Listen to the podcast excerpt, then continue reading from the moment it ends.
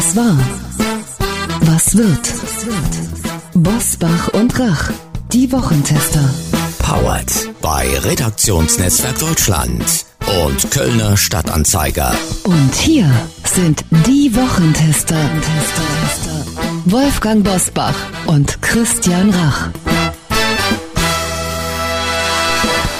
Herzlich willkommen, Christian Rach hier aus Hamburg. Ein herzliches Hallo auch von Wolfgang Bosbach aus Bergisch Gladbach. Es sind drei Nachrichten in dieser Woche, die uns nachdenklich machen. Die erste. Die Polizei in Nordrhein-Westfalen ist häufiger an den Schulen im Einsatz. Vor allem bei Gewaltdelikten gibt es einen massiven Anstieg. Die Zahl der gefährlichen und schweren Körperverletzungen stieg zum Beispiel zwischen 2019 vor der Pandemie und 2022 nach der Pandemie um sage und schreibe 54 Prozent. Die zweite bittere Nachricht nach der lebensbedrohlichen Messerattacke eines 38 Jahre alten Mannes auf zwei Grundschülerinnen in Berlin-Neukölln wird über Wachpersonal an Schulhöfen diskutiert. Und die dritte, in einem Feriencamp im Spreewald kam es zu einer Fremdenhassattacke gegen Schülerinnen und Schüler aus Kreuzberg, Berlin-Kreuzberg. Die Täter sollen Brandenburger Jugendliche sein, die laut Ohrenzeugen gerufen haben, wir klatschen euch weg, ihr Kanacken. Wir sprechen heute unter anderem mit Deutschlands Bestsellerautor Nummer 1 über Mobbing bei Schulkindern und mit einer Schulleiterin aus Niedersachsen, die eindringlich vor Gewalt im Netz warnt, mit den Worten, wir verlieren unsere Kinder. Was war, was wird heute mit diesen Themen und Gästen? Auf dem Prüfstand der Wochentester. Machtkampf in der Türkei. Welche Konsequenzen hätte eine Abwahl von Erdogan? Bedrohung im Ferienlager. Was tun gegen den Fremdenhass? Flüchtlingsgipfel im Kanzleramt. Welchen Plan hat der Kanzler gegen die weitere Überlastung der Kommunen? Und wie sollen die Außengrenzen geschützt werden? Heute zu Gast bei den Wochentestern. Silke Müller, die Schulleiterin aus Niedersachsen warnt vor Gewalt, Missbrauch und Rassismus auf Smartphones von Kindern und Jugendlichen. Mit den Wochentestern spricht sie darüber, was wir alle dagegen tun können. Sebastian Fitzek Deutschlands erfolgreichster Buchautor hat es mal wieder getan. Er hat keinen Thriller geschrieben, sondern einen Roman mit dem Titel Elternabend. Thema darin unter anderem Mobbing und Depressionen bei Schulkindern und Erwachsenen. Das Gespräch heute bei den Wochentestern. Und auch heute wieder mit dabei unser Redaktionsleiter Jochen Maas, der sich immer dann zu Wort meldet, wenn wir ein klares Urteil abgeben sollen.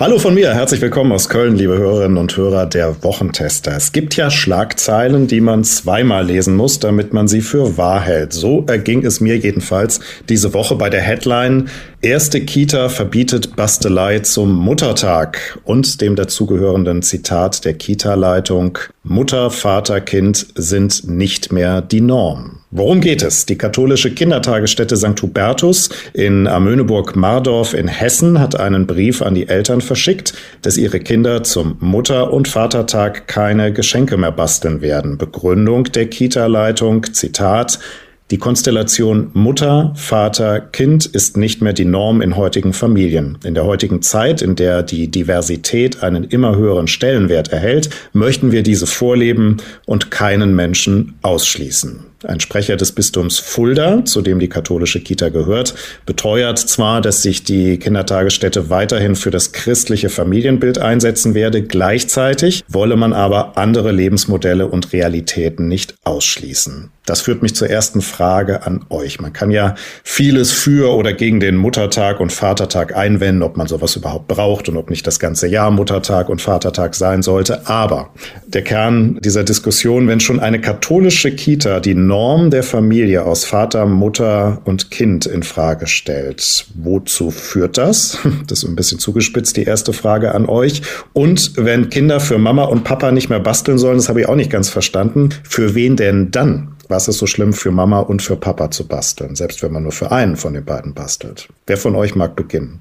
Der Basteloper, Christian. Der Basteloper, das ist schön. Das Der ist, Basteloper. Das ist, das ist genau die Diskriminierung, die dann da stattfindet und deswegen hat der Kindergarten natürlich recht. Es ist völliger Quatsch. Also vor allen Dingen auch solche Begründungen, man möchte keinen ausschließen. Und Wolfgang, ich werde dieses Jahr nicht mit dir Geburtstag feiern. Ich finde das unmöglich, dass du überhaupt Geburtstag feierst weil wir ja dann andere Menschen, die nicht Geburtstag haben, da ausschließen. Also ist ein bisschen schräger Vergleich, aber ich weiß nicht, wo das alles hinführen soll. Die Kinder dürfen hier im Norddeutschland kein Fasching oder Karneval mehr feiern, weil das irgendwelche Aneignungen sind. Man darf sich da nicht mehr so verkleiden und so verkleiden. Auf der Bundesgartenschau in Mannheim werden die älteren Damen ausgeschlossen, weil sie mit Sombrero in äh, Tanz aufführen wollen und die Kinder sollen nicht basteln, weil ja eine Diskriminierung da stattfindet, wenn es nur für die Mutter ist. Und also ich glaube, äh, da man kann ja gar nicht auf den Tisch hauen, aber man, man kann auch nicht mehr nur lächeln darüber, sondern es ist einfach in meinen Augen ein Verlust an Wertesystem und an Moral, Moral kann ich nicht sagen, sondern Wertesystem, äh, in die wir in eine Beliebigkeit hineinschlittern. Nichts dagegen, dass man neue Lebensmodelle zulässt und alles Mögliche macht und Diversität zulässt. Aber wir sind so beliebig geworden in unserem Lebensvorstellungen und in unserem Alltag, dass wir keine Konturen mehr haben. Und genau das leistet natürlich immer einem Extremismus Vorschub, wenn wir Identität verlieren, wenn wir sagen, ein Muttertag ist nicht mehr richtig, weil es gibt ja auch Väter und es gibt ja auch Mütter, Mütter und Väter, Väter und so weiter und so fort. Und dann sollte man nicht basteln, sondern wenn, die muss ja für alle gebastelt werden. Wir verlieren immer mehr Identität. Und das ist das eigentliche Problem dabei, wenn wir die Werte sein lassen und beliebig werden, dann ist Tür und Tor für Extremismus weit geöffnet. Ganz fatal. Ich befürchte, dass wir langsam aber sicher dahin kommen, gesellschaftlich, aber auch politisch, dass eine kleine, aber sehr, sehr laute Minderheit der Mehrheit erklären will, wie sie sich zu verhalten hat. Es geht doch nicht um Diskriminierung, es geht nicht um Ausschluss anderer Lebensmodelle. Natürlich haben wir heute eine größere Vielfalt von Lebensmodellen, aber nicht mehr die Norm Vater, Mutter, Kind was ist denn bitte schön die Norm? Es ist jedenfalls immer noch die Regel. Wir tun ja mittlerweile so, als sei es nicht mehr die Regel, dass ein Kind Vater und Mutter hat. Nee, das ist die Regel. Ich lasse jetzt mal dahinstehen, ob es 90, 95 oder 98 Prozent sind, aber es ist die Regel. Und wenn ein Kind für Vater und Mutter bastelt, wieso werden dann Kinder diskriminiert? Hier kann doch jeder für jeden basteln, wie er möchte. Nicht nur für Mama und Papa, für Oma und Opa, für Onkel und Tante. Äh, von mir aus auch basteln für andere Kinder. Wieso wird dadurch jemand diskriminiert? Ich verstehe das alles nicht. Ich fürchte, die Kirche jetzt gerade in Fulda, das ist ja nicht geradezu der Hort der Progressiven, Fulda, ich fürchte, dort will man besonders modern sein. Und dann schlägt man diejenigen vor den Kopf, die trotz allem immer noch treu zu ihrer Kirche stehen.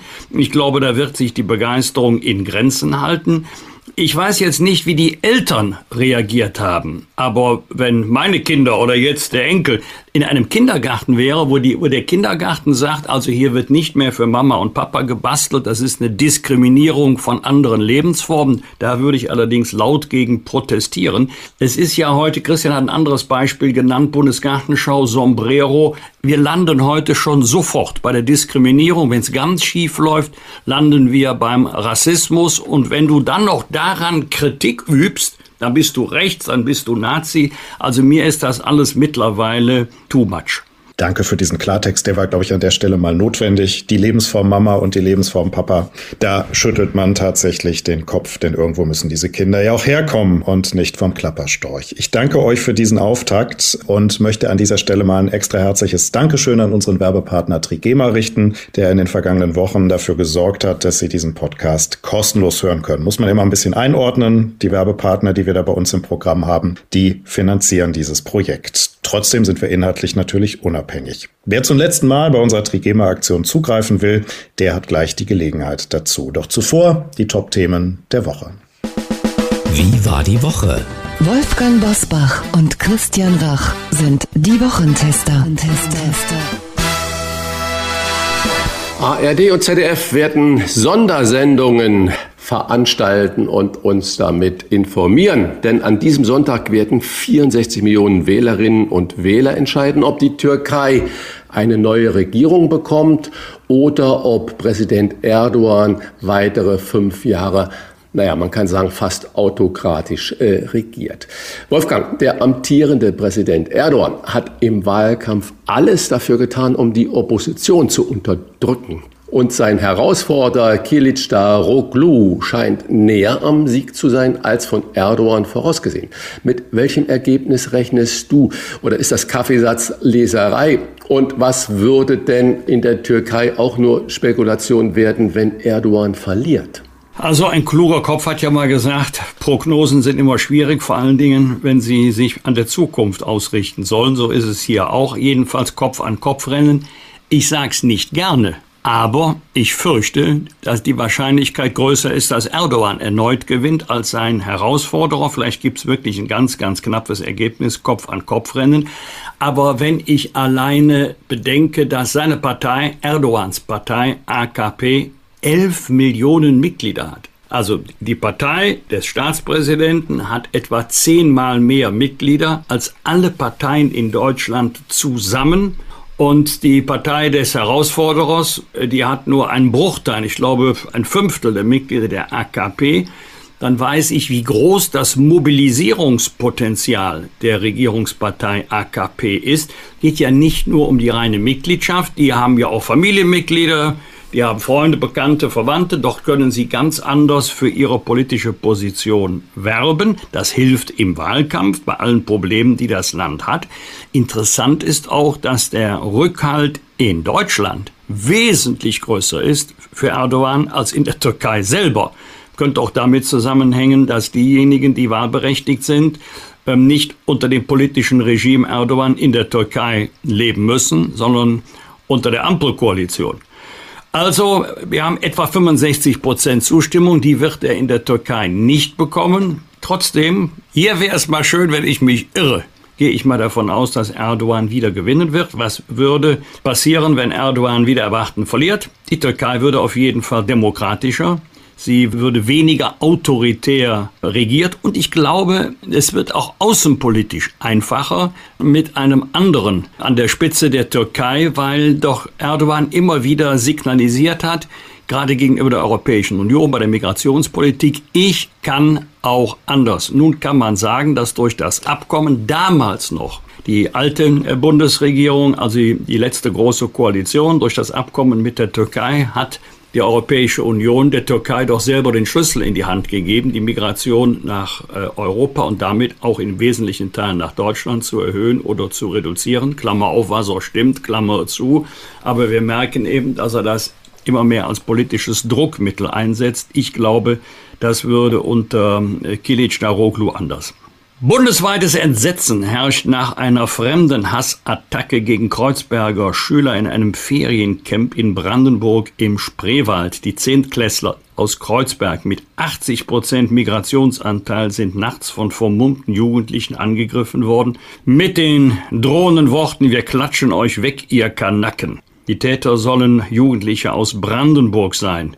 Christian, wir sollten uns hüten vor pauschalen Urteilen, wie alle Ossis sind rassistisch, aber wegdiskutieren können wir den Fremdenhass im Osten nicht. Was können wir dagegen tun, dass dieser Hass nicht noch mehr zunimmt? Ich kann nur mal so ein paar Dinge feststellen. Wenn ich sehe, dass gewisse Amtsgerichte, zum Beispiel in Cottbus, da dauert ein Prozess gegen rechte Schläger, gegen mutmaßliche Täter, muss ich ja vorsichtig formulieren, die andere mehr als krankenhausreif geschlagen haben. Im Schnitt fünf bis sechs Jahre dauert und dann meistens mit einem Freispruch endet. Dann muss man sich nicht wundern, wenn es keine Konsequenz mehr gibt. Wir brauchen keine schärferen Gesetze, aber wir müssen die Gesetze, die wir da haben, anwenden. Wenn ich sehe, und ich würde es jetzt nicht nur auf Rechtsextremismus konzentrieren, sondern wenn ich sehe, ein Mann kommt in die U-Bahn und schlägt mit einem Betonstück einem anderen Mann so lange auf den Hinterkopf, dass der fast stirbt. Passagiere rufen die Polizei, die nimmt den fest nach erheblichstem Widerstand, wo auch Beamten verletzt werden. Die Personalien werden aufgezeichnet dieses Täters und er wird wieder auf freien Fuß gelassen. Die jungen Leute, die dann das sagen, wir hauen euch platt, es folgt keinerlei Konsequenz. Die wissen, dass ihnen nichts passiert. Auf der anderen Seite werden Jugendzentren geschlossen, in Sporthallen kommen Flüchtlinge unter. Man tut nichts vor Ort, um den jungen Menschen eine Aufgabe zu geben, um sie zu beschäftigen, um ihnen Möglichkeiten zu geben, sich auszutoben beim Sport, beim Boxen, bei was auch immer. Das wird alles äh, weggespart und wegrationalisiert und man überlässt dieses Feld den Rechten. Die machen Veranstaltungen, die machen Camps, die geben Abenteuerspielplätze und so weiter und so fort und natürlich vor allen Dingen ihre Ideologie weiter. Da ist der Staat oder da sind die Behörden oder die Zuständigen wirklich blind. Ich verstehe es nicht, dass man an diesen Stellen spart, dass die Sportplätze nicht gewartet werden, dass es keine Trainer gibt, die die Jugendlichen beschäftigen, dass die Jugendzentren schließen, aus diversen Gründen. Und das ist der Nährboten, der dann diesen Straftaten wirklich den Boden bereitet und halt auf der anderen Seite diese nicht vorhandene Konsequenz in der Rechtsprechung. Es kann keinem normalen Bürger mehr erklärt werden, dass wenn Jugendliche Polizisten krankenhausreif schlagen, wenn sie mit 15 Leuten auf zwei herbeigerufene Polizeibeamte, Beamtinnen einschlagen, die ins Krankenhaus müssen, dass die nach Feststellung der Personalien sofort wieder auf freiem Fuß sind. Und es passiert jahrelang nichts. Das heißt, das sind Ursachen, wo der Staat wirklich blind ist, wo die Rechtsprechung sich fragen lassen muss, was da passiert. Und es kann nicht immer nur die Ausrede herkommen, wir haben kein Personal. In Brandenburg sagt der zuständige Minister, wir haben jetzt 500 neue Stellen geschaffen, das wird sich ja ändern. Aber daran kann das nicht liegen. Wir haben gute Gesetze, sie werden nur nicht angewandt. Und das ist die Diskussion, die geführt werden muss. Auf der einen Seite Anwenden, konsequentes Anwenden der Gesetze, Straftat, Strafe. Und aber auch gleichzeitig den Jugendlichen sagen, wir lassen euch nicht alleine. Wir nehmen euch an der Hand. Wir geben euch eine Aufgabe. Wir kümmern uns um eure Nöte und nicht wissen, wohin mit der Kraft und mit wohin mit eurer Aggressivität. Wir brauchen da Sozialarbeiter, Sozialpädagogen, wir brauchen Trainer, wir brauchen Sportler, die genau da tätig sind, dass neben der Schule auch andere Aktivitäten für diese jungen Menschen möglich ist. Und das gilt für junge Männer wie für junge Frauen. Das sind nicht nur alles Männer, die da mitmachen. Das sind auch Mädchen und junge Frauen dabei. Das heißt, da sollten wir unsere gesellschaftliche Verantwortung wirklich ernst nehmen. Die Minister fliegen hin und her durch die Republik, aber bei Jugendzentren wird das Geld gespart. Das kann man nicht verstehen und es ist eigentlich auch nicht akzeptabel. Und dann wundern wir uns hinterher, wenn die rechte Ideologie da wirklich auf fruchtbaren Nährboden fällt. Mich regt dieses Thema wirklich auf. Es wird immer hinterher kommen dieselben Floskeln der Bedauern, des Entsetzens und der wehrhafte Rechtsstaat. Aber ändern tut sich nichts. Zum Flüchtlingsgipfel mit Bundeskanzler Olaf Scholz haben sich in dieser Woche die Länder getroffen. Thema des Gipfels zwei entscheidende Debatten. Die erste, die Kommunen brauchen mehr Geld für die Verpflegung und Unterbringung. Kitaplätze und Sprachkurse kommen noch obendrauf. Themen der zweiten Debatte, ein besserer Schutz der EU-Außengrenzen und eine Begrenzung der Migration. Wolfgang, bislang hörte der Konsens zwischen Bund und Ländern beim Geld auf. Hat der Gipfel das gebracht, was vor allem die Kommunen von ihm erwartet haben? Teilweise ja, teilweise nein. Deswegen hat man sich ja auch vertagt. Erfreulich jetzt mal aus der Sicht der Länder und Kommunen. Der Bund zahlt eine Milliarde Euro mehr als bislang. Enttäuschend, dass keine dauerhafte Regelung gefunden wurde. Vielleicht kommt das ja noch. Ich persönlich verstehe nicht, warum man von den Pro-Kopf-Zahlungen weggegangen ist. Also, so heißt das ja heute im Neudeutsch, ein atmendes System. Kommen wenige, gibt's weniger Geld, kommen mehr, gibt's mehr Geld. Die Frage, wie hoch müsste ein, ein solcher Pro-Kopf-Zuschuss sein, ist legitim. Wenn ich mich an der alten Regelung orientiere, liege ich wahrscheinlich heute irgendwo zwischen 900 und 1000 Euro pro Monat und äh, pro Person. Damit könnten dann die Länder und Gemeinden rechnen. Zweites Thema. Nein, es ist kein Versprecher. Es gibt ein Kooperationsverbot zwischen dem Bund und den Kommunen. Wir haben ja irgendwann mal gelernt, dreigliedriger Staatsaufbau, Bund, Länder, Kommunen. Stimmt nicht. Wir haben nur einen zweigliedrigen. Die Länder sagen, die Kommunen sind Teil der Länder. Und deswegen gibt es keine direkten Finanzbeziehungen zwischen dem Bund und den Kommunen. Alles, was der Bund den Kommunen an Geld geben will, muss er zunächst den Ländern geben. Dort haben allerdings die meisten Finanzminister, übrigens egal von welcher Partei sie kommen, sehr klebrige Hände.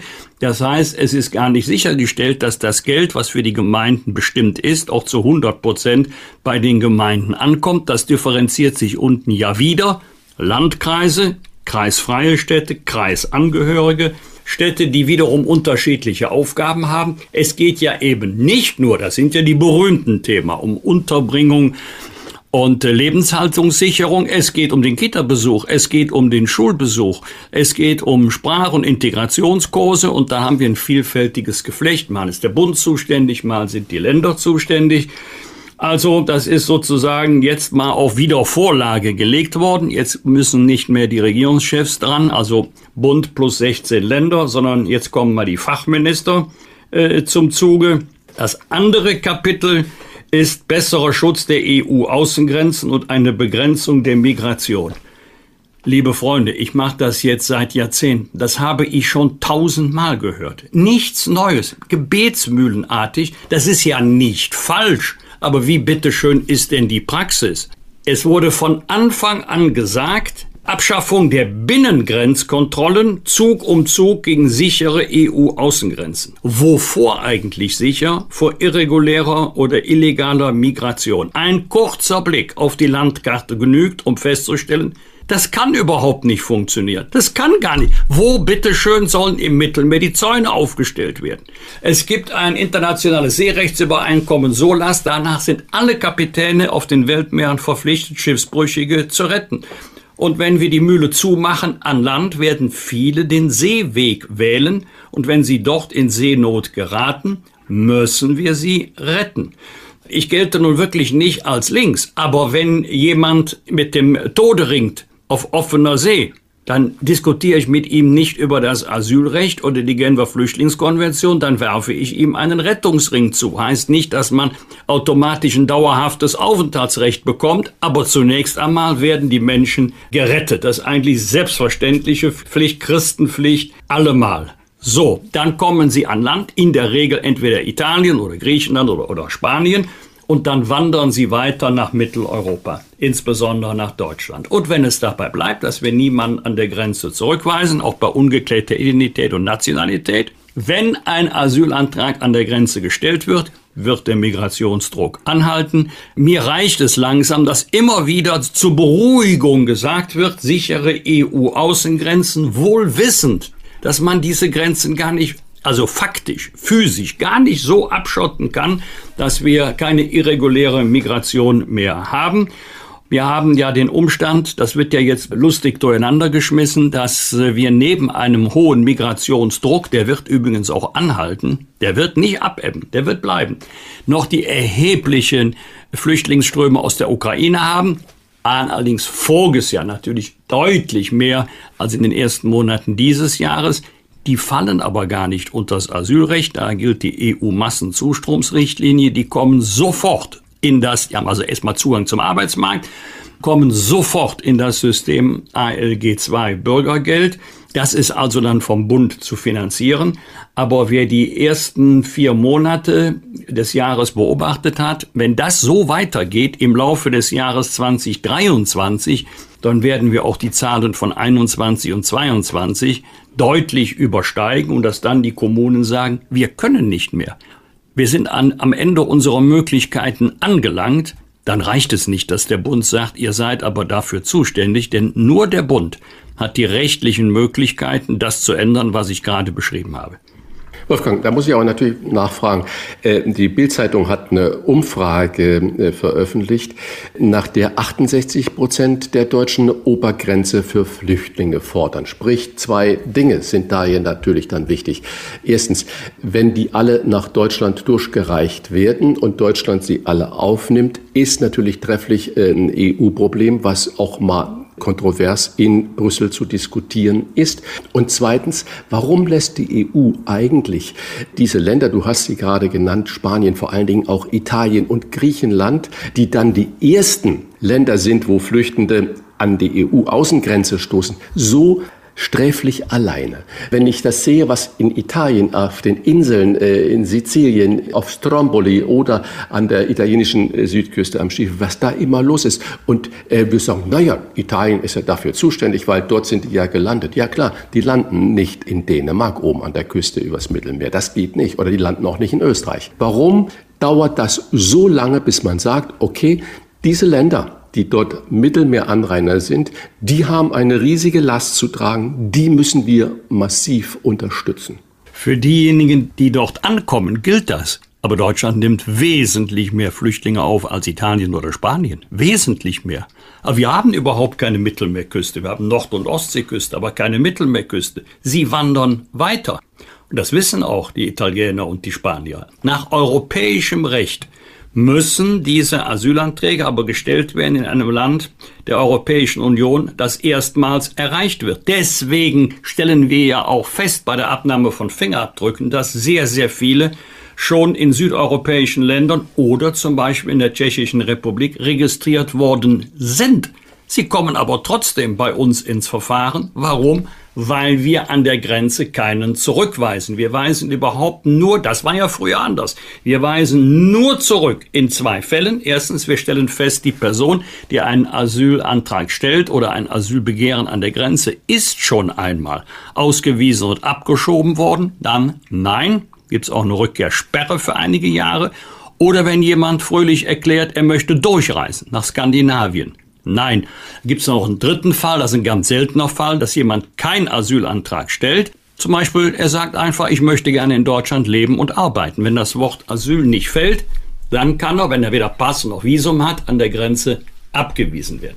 Die Umfrage 80 Prozent Obergrenze wird ja quittiert von der Bundesinnenministerin mit dem Satz, es gibt keine Obergrenze für Humanität. Also dieser Satz ist ebenso richtig wie falsch und das sind ja dann die Sätze, die die Probleme immer größer machen. Natürlich gibt es weder im Asylrecht, also im materiellen Asylrecht des Grundgesetzes, noch im Ausländerrecht eine Obergrenze für Aufnahme aus humanitären Gründen. Das stimmt, da steht keine Zahl, da steht keine Prozentsatz, da steht nichts. Aber es gibt natürliche Grenzen der Aufnahme und Integrationskraft eines Landes. Bundespräsident Gauck hat mal gesagt, unser Herz ist groß, aber unsere Möglichkeiten sind beschränkt. Ja, da hat er mal recht. Und äh, deswegen muss man sehen, dass wir jetzt schon an der Grenze unserer Möglichkeiten angekommen sind.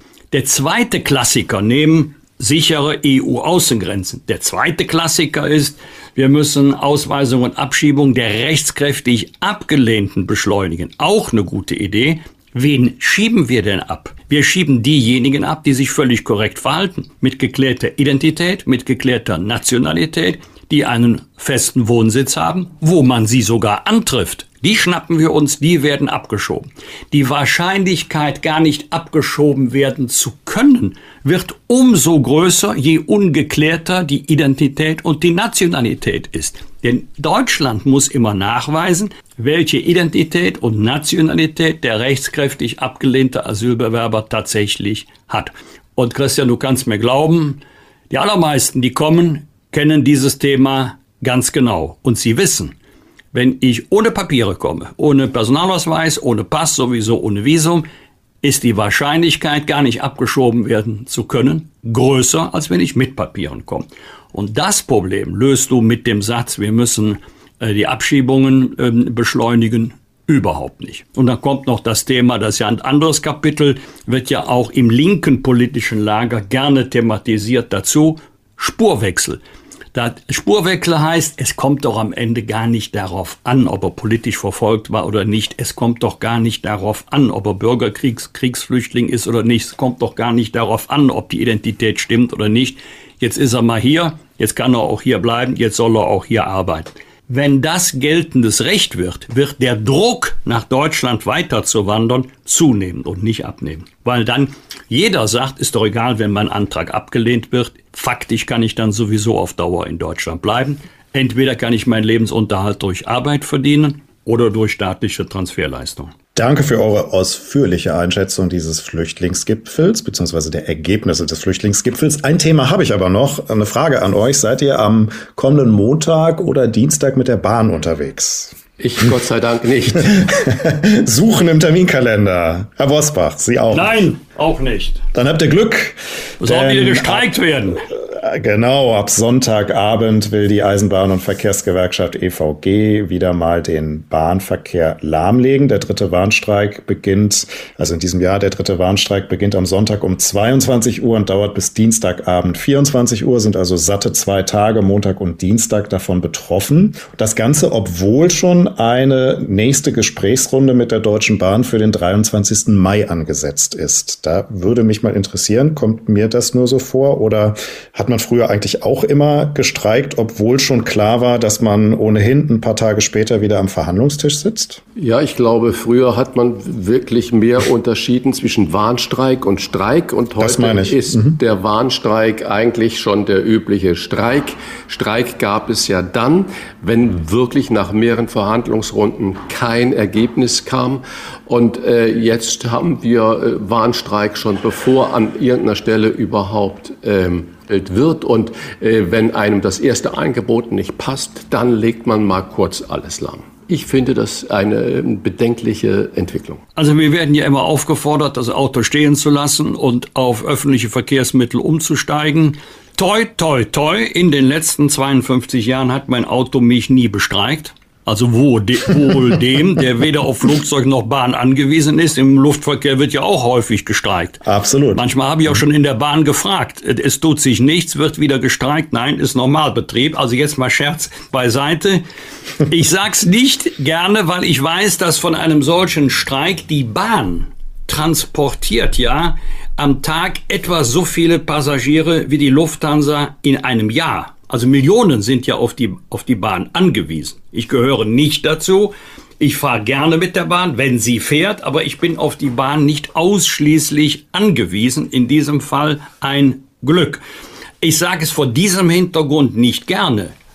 Aber wir haben ja nicht nur eine Inflationsrate jetzt aktuell von 7,2 Prozent, wir haben eine Inflationsrate bei Lebensmitteln von 17,2 Prozent. Vor diesem Hintergrund kann ich verstehen, dass die Gewerkschaften sagen, Leute, so geht das nicht. Wir brauchen eine wirklich nennenswerte Lohnerhöhung, weil ansonsten ja ein realer Einkommensverlust zu verzeichnen ist. Insbesondere bei den schmalen Einkommen ist es ja so, dass die einen wesentlich größeren prozentualen Anteil für Wohnen und Lebensmittel ausgeben müssen als die hohen und sehr hohen Einkommen. Und deshalb habe ich Verständnis dafür, dass, dass die Gewerkschaften sagen, also muss sich die Arbeitgeberseite bewegen. Und die Arbeitgeberseite wird wissen, unsere Möglichkeiten sind auch begrenzt. Wir sollen ja auch vor allen Dingen in die Infrastruktur der Bahn investieren, also in den eigentlichen Bahnbetrieb. Und was wir an Gehaltssteigerungen ausgeben, können wir nicht mehr an anderer Stelle ausgeben. Und wir müssen vom Preis her sehen, dass es auch Grenzen gibt weil sonst der Umstieg, wir reden ja jetzt nicht vom 49-Euro-Ticket, sondern wir reden mal jetzt von den äh, Fernstrecken der Bahn, der, der Umstieg nicht attraktiver wird. Dann wünschen wir an dieser Stelle allen, die da verhandeln müssen, einen kühlen Kopf und ein gutes Händchen dafür. Und allen, die am Montag und Dienstag eigentlich mit der Bahn unterwegs sein wollten, wünschen wir gute Nerven wie Kinder zugleich Opfer und Täter im Netz werden und wie man sie schützen kann. Eine Schulleiterin klärt auf, jetzt bei den Wochentestern. Wolfgang Bosbach und Christian Rach sind die Wochentester. Tester, Tester. Werbung Trigema, Deutschlands größter Hersteller von Sport- und Freizeitbekleidung, hat ein exklusives Angebot für Wochentester, Hörerinnen und Hörer, zu dem Sie gleich mehr erfahren werden. Trigema, das steht für Made in Germany, unternehmerische Verantwortung und qualitativ hochwertige und nachhaltige Textilien. In einem Testpaket konnten wir uns von den Trigema-Produkten persönlich überzeugen. Und da hier ein klares Urteil gefragt ist, fragen wir doch mal unseren Redaktionsleiter Jochen Maas. Das Testpaket habe ich bekommen. Ein klares Urteil kann ich euch gerne geben. Auch ich durfte Trigema-Produkte testen und finde, wenn die Farbe auch nach mehrmaligem Waschen immer noch strahlt und das Teil gut sitzt und nicht ausleiert, dann ist das ein gutes Teil. Und das ist das Business Piquet Hemd von Trigema. Das können, aber müssen Sie nicht nur in Ihrer Freizeit tragen. Das sieht in beiden Funktionen sehr gut aus. Testen Sie doch selbst auch einmal die Nachhaltigkeit und Qualität von Trigema, zum Beispiel mit dem Business Piquet Hemd. Mit dem Rabattcode Wochentester10 sparen Sie 10% auf den gesamten Warenkorb im Trigema Online-Shop und Sie erhalten kostenlosen Versand innerhalb Deutschlands. Hier noch einmal der Rabattcode Wochentester 10 in einem Wort. Zur Aktion gelangen Sie über folgenden Link trigema.de slash Wochentester. Alle Informationen zum exklusiven Trigema Wochentester Rabatt finden Sie selbstverständlich auch in unseren Show Notes. Klartext, Klartext. Wolfgang Bosbach und Christian Rach sind die Wochentester. Tester, Tester. Es sind wirklich beängstigende Zahlen, die NRW-Innenminister Herbert Reul in dieser Woche vorgestellt hat. Die Polizei ist immer häufiger an den Schulen im Einsatz. Vor allem bei Gewaltdelikten gibt es einen massiven Anstieg. Die Zahl der gefährlichen und schweren Körperverletzungen stieg in Nordrhein-Westfalen zwischen 2019 und 2022 um sage und schreibe 54 Prozent. Zitat Reul. Die zwei Jahre Pandemie haben unseren Kindern Raum für soziale Entwicklung genommen. Wir sprechen mit einer Schulleiterin aus Niedersachsen, die Eltern immer wieder fragt, wissen Sie, was Ihr Kind auf seinem Smartphone sieht? Was meine Eltern übrigens nie gefragt wurden. Herzlich willkommen bei den Wochentestern Silke Müller. Ich danke Ihnen und ich danke Ihnen, dass ich dabei sein darf. Frau Müller, wenn Sie Eltern fragen, ob sie wissen, was ihr Kind auf dem Smartphone sieht, was sind die häufigsten Antworten? Tja, die häufigsten Antworten dabei sind tatsächlich, dass die Eltern schon meinen zu wissen, was so los sein kann im Netz, ob sie wirklich wissen, was die Kinder sehen und was hinter diesen Schlagwörtern wie Gewalt, Rassismus und Pornografie steckt. Da bin ich mir nicht so sicher. Und ich glaube, die Bestätigung daran finden wir immer wieder, wenn wir Medienabende machen, in denen wir oder bei denen wir Eltern konfrontieren mit Inhalten, mit Bildern. Dann sehen wir ganz viele Gesichter sozusagen, die durch die Hände nur noch schauen. Und dann sage ich, schaut hin, das ist das, was eure Kinder sehen. Was glauben Sie, was sind die Gründe, warum die Eltern so ahnungslos sind? Ist das schlichtes Desinteresse oder ist das eine Art Urvertrauen? Die Kinder werden sich schon nichts angucken, was ihnen nicht gut tut. Ich glaube, das ist eine Mischung aus beiden und es ist in erster Linie unsere fehlende Medienkompetenz. Wissen Sie, ich bin 1980 geboren und ich weiß, dass mein Gymnasium hatte wohl einen Computerraum. Ob ich da jemals drin war, weiß ich allerdings nicht mehr. Und diese sozialen Netzwerke haben sich ja rasant entwickelt, ohne dass sie irgendwie von uns flankieren führend äh, im Bereich Werte und Normen tatsächlich auch, die zu transformieren gewesen wären, begleitet worden sind. Das heißt, eigentlich haben wir ja gar keine wirkliche Medienkompetenz aufgebaut. Das bedeutet auch, dass wir natürlich den Kindern einerseits vertrauen und denken, Mensch, wenn sie nur eine beschränkte Bildschirmzeit haben, wenn wir einen Filter auf der Fritzbox haben, dann sind die Kinder schon abgesichert und sonst werden sie schon kommen. Andererseits ist es, glaube ich, auch eine gesellschaftliche Überforderung, dort auch noch genauer hingucken und sich einlesen und einlernen zu müssen. Ich sage ja immer, äh, soziale Medien sind der einzig wirklich gelebte anarchische System. Und im anarchischen System gibt es ja keinerlei Regeln. Man verliert sich in der Anarchie. Wir verlieren unsere Kinder, heißt ihr aktuelles Buch, das eine Mahnung und Warnung sein will gleichzeitig. Denn sie schreiben darin, Neunjährige sehen Bilder von Suiziden, rassistischen Gewalttaten, von Kriegsverbrechen oder bestialischen Tierquälereien oder Pornografie. Pornografie, verschickt im Klassenchat oder auf Social Media. Sie schreiben davon Verstümmelungen der Genitalien, wo ein Mann kastriert wird, wie ein kleines Kätzchen im Mixer geschreddert wird. Frage, wenn Kinder schon über das Internet so problemlos an grausame Inhalte kommen, warum greift bei ihnen nicht der Wunsch, das Grausame sofort wegzuklicken? Warum wird das noch weiter verbreitet? Warum halten die sich nicht, ich sage mal, die Augen zu und die Hände von Ohren? Also ich glaube, die Kinder gibt es durchaus auch, ne? die tatsächlich sagen, oh Gott, nee, ich will das nicht sehen und ich klick's weg. Aber ich habe mir mal von den Schülerinnen und Schülern hier erklären lassen, warum denn solche Videos auch eine große Anzahl von Klicks, wenn nicht sogar Likes haben. Und die Kinder haben mich so ein bisschen mit eigenen Waffen geschlagen an der Stelle, weil sie sagten, Mensch, Frau Müller, Sie machen doch nichts anderes. Wenn wir hier ein Problem an der Schule haben, Stichwort Vermüllung, Stichwort auch leider immer mal wieder natürlich Cannabismissbrauch, wenn man mit Kindern arbeitet in einer bestimmten Altersklasse, ist das seit Jahrzehnten sicher gang und gäbe, dann schreiben Sie doch transparente Briefe an unsere Eltern, informieren und sagen, wir haben hier ein Problem. Und wir machen am Ende nichts anderes. Das heißt nicht, dass wir es gut finden, was wir da sehen, sondern wir wollen darauf aufmerksam machen, wie schlimm die Sachen sind, die da im Netz stattfinden. Das ist für mich ganz schwer, zu verstehen, dass die Mechanismen scheinbar gleich sind, sprich Transparenz zu schaffen für Undinge, die unterwegs sind. Das habe ich nicht verstanden. Ja. Darf ich mal reingehen? Sie sagen, die Kinder akzeptieren das oder gucken das, was sie sehen, um zu sagen, sie machen das transparent. Das leuchtet mir nicht ein. Ja, genau. Sie sehen diese Videos und sagen, oh Gott, wie furchtbar, guck mal, wie schlimme Menschen es gibt. Es gibt beispielsweise bei Instagram einen, einen ganz, ganz großen Kanal äh, gegen Tierquälerei. Gezeigt werden aber quälerische und wirklich, äh, ja, es ist Folter an Tieren, was da stattfindet. Und die Kinder versuchen dann durch ganz viel Aufmerksamkeit zu sagen, sowas muss man doch stoppen. Das heißt, das ist total schräg, dass wirklich gewaltverherrlichende Videos dann ja noch mehr geteilt werden und noch mehr Kinder in die Gefahr geraten, äh, solche Bilder zu sehen.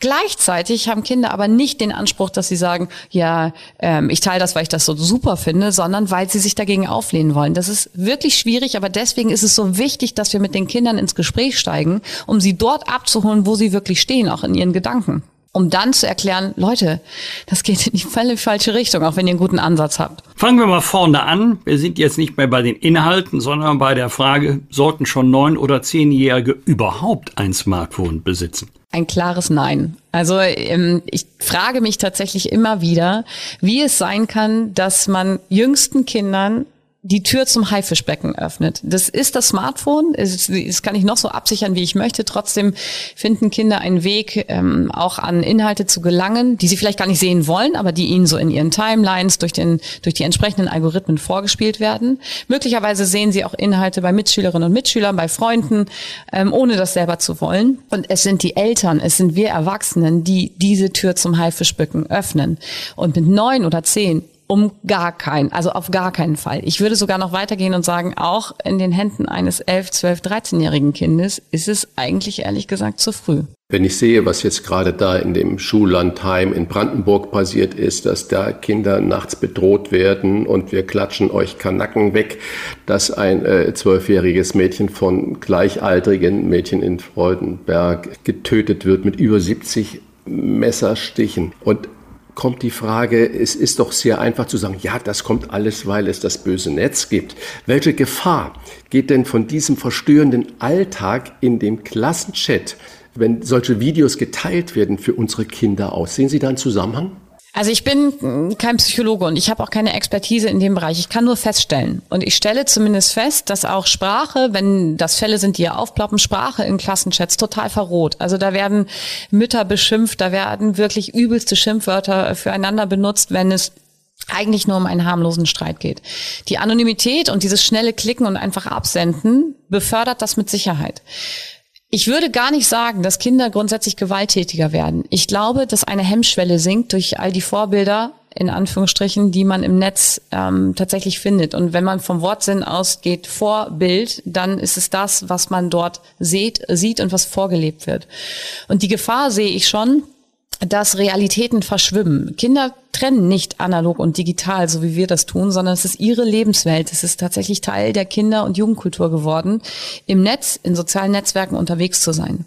Und wenn sie das nicht mehr trennen, dann ist ein Zusammenhang zwischen Realität und äh, digitaler ja, Welt, so wie wir das machen, oder die Untertrennung, äh, so wie wir das untertrennen, ähm, nicht mehr gegeben. Und das kann natürlich dazu führen, dass es sehr, sehr leicht ist, andere Fantasien auszuleben, geschweige denn die Hemmschwelle sehr, sehr schnell zu überwinden. Wir haben jetzt massive Fälle, in diesem Jahr gehabt. Und eine Flankierung von sozialen Medien war jedes Mal gegeben. Denken wir an Heide, dann ging es darum, dass dieses gequälte Mädchen, das von ihren Mitschülerinnen gequält wurde, äh, über einen bestialisch langen Zeitraum ja auch gefilmt wurde. Denken wir leider an, das, an diesen ganz, ganz tragischen Fall von Freudenberg mit der Luise, dann muss man da feststellen, eine der Täterinnen hat hinterher ein TikTok-Video ins Netz gestellt, warum auch immer. Und die Zusammenhänge muss ich zumindest feststellen und nicht ausschließen. Und ich kann auch übrigens, um den Winkel zu machen, auch nicht nur sagen, das hängt alles an der Pandemie, denn die Problematik hatten wir weit vor der Pandemie auch schon auf Schulhöfen. Sie sind Digitalbotschafterin des Landes Niedersachsen und eigentlich niemand, der soziale Netzwerke oder WhatsApp verteufelt. Trotzdem steckt in diesen Medien auch ein Stück Teufel. Wie bringt man oder wie bringen Sie Kindern bei, das Gute vom Bösen, das Sinnvolle vom Verwerflichen zu unterscheiden? Ich sage Ihnen ganz ehrlich, das wird immer schwieriger, denn diese dunkle Welt in den sozialen Netzwerken, die von uns überhaupt nicht begleitet und erkannt wurde, nimmt immer mehr Überhand. Und zwar in jeglichem Bereich. Ob das, wie Sie schon beschrieben haben, Pornografie ist, ob es Rassismus ist, ob es Gewalt ist, ob es tatsächlich Hetze gegeneinander ist. Das ist wie die Büchse der Pandora, deren Folgen wir kaum noch überblicken können. Und wenn Sie danach fragen, wie bereiten wir Kinder vor, dann gibt es unfassbar gute Präventionsprogramme deutschlandweit. Und ich würde auch sagen, sogar in den Dachländern. Ähm, nur muss man eben auch anerkennen, dass die Kinder sicher gut geschult sind. Wenn sie hier bei uns in der Waldschule auf den Schulhof gehen und die Kinder fragen, Mensch, was dürft ihr, was dürft ihr nicht? Die, ähm, ein Lexikon des Wissens wird ihnen entgegenschlagen und die Kinder wissen ganz viel. Das Handeln in diesem, ähm, Herr Rach sagte es, in diesem anarchischen Raum, aber ist ein anderes. Das hat tatsächlich mit der Regelkenntnis da nichts mehr zu tun. Und das heißt auch, dass wir Kinder immer mehr in meinen Augen in Dilemmasituationen setzen müssen, wo wir sagen, wie fühlt sich der andere? Was glaubst du, was passiert da? Und denkst du dann, dass es ein echter Mensch ist? Das ist ja ein großer Unterschied zu früher, wo Inhalte sicherlich noch äh, kommerziell produziert wurden und jetzt jeder wirklich seinen echt gefilmten Content, so sagt man ja so schön, ins Netz steigen kann. Ich glaube, dieses Bewusstsein für Kinder, dass das wirklich echte Menschen trifft, was da passiert, ähm, oft nicht da ist. Und wir müssen in viel, viel emotionalere und weniger rechtsgelagerte Gespräche im Sinne von Präventionsgesprächen einsteigen. Das ist wichtig, aber wir müssen die Kinder eben auch an ihrem Innersten, wirklich an der Empathie und am Mitgefühl irgendwie wieder ins Gespräch holen.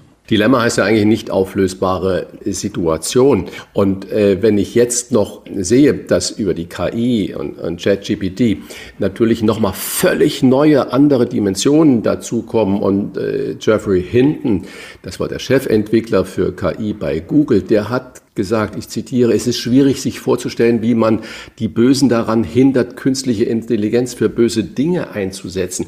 Wer sind die größten Opfer eigentlich? Sind ja natürlich Kinder. Frage, lauert das Böse auch dort, wo wir es nicht vermuten, zum Beispiel in Online-Spielen und sonst was? Es geht ja darum, immer mehr Klicks zu generieren, immer mehr Werbung zu generieren, was dann natürlich äh, für die Firmen und die Anbieter Umsatz und natürlich auch Meinungsmanipulation mit sich bringt. Absolut. Und Sie sprechen einen ganz, ganz wichtigen Bereich Bereich an der Stelle an. Und Sie sagten eben, Dilemma ist eine nicht auflösbare Situation. Das ist es tatsächlich für mich. Also wir werden nicht durch verschiedene Lösungsansätze eine wirkliche Lösung im Sinne von jetzt ist alles gut herbeiführen können. Und Sie sprechen von Online-Games, Sie sprechen von KI, was uns gerade unfassbar umtreibt und beschäftigt. Das sind ganz, ganz klare Erweiterung dieses von mir eben skizzierten Haifischbeckens. Denken wir an Online-Games, dann sind die Online-Games meistens sogenannte Multiplayer-Games. Das heißt, die Kinder wählen sich online ein und es sind Mitspieler möglicherweise von der ganzen Welt irgendwie eingeklinkt. Und wie leicht ist es dort, mit jemandem in Kontakt zu treten, der sagt, ey, ich bin der Philipp 13 und tatsächlich sitzt da aber, ich möchte niemand aufgrund seines Namens jetzt in Verlegenheit bringen, aber dann sitzt da möglicherweise der Günther 56 und hat ganz andere Absichten, als ein 13-Jähriger hätte. Und das ist tatsächlich unfassbar gefährlich, wenn wir uns dann nicht damit auskennen, was da passieren kann. Heißt Empfehlung, jedes Elternteil sollte jedes Online-Game mal selber zwei Wochen gezockt haben, um zu sehen, wie sind die Mechanismen.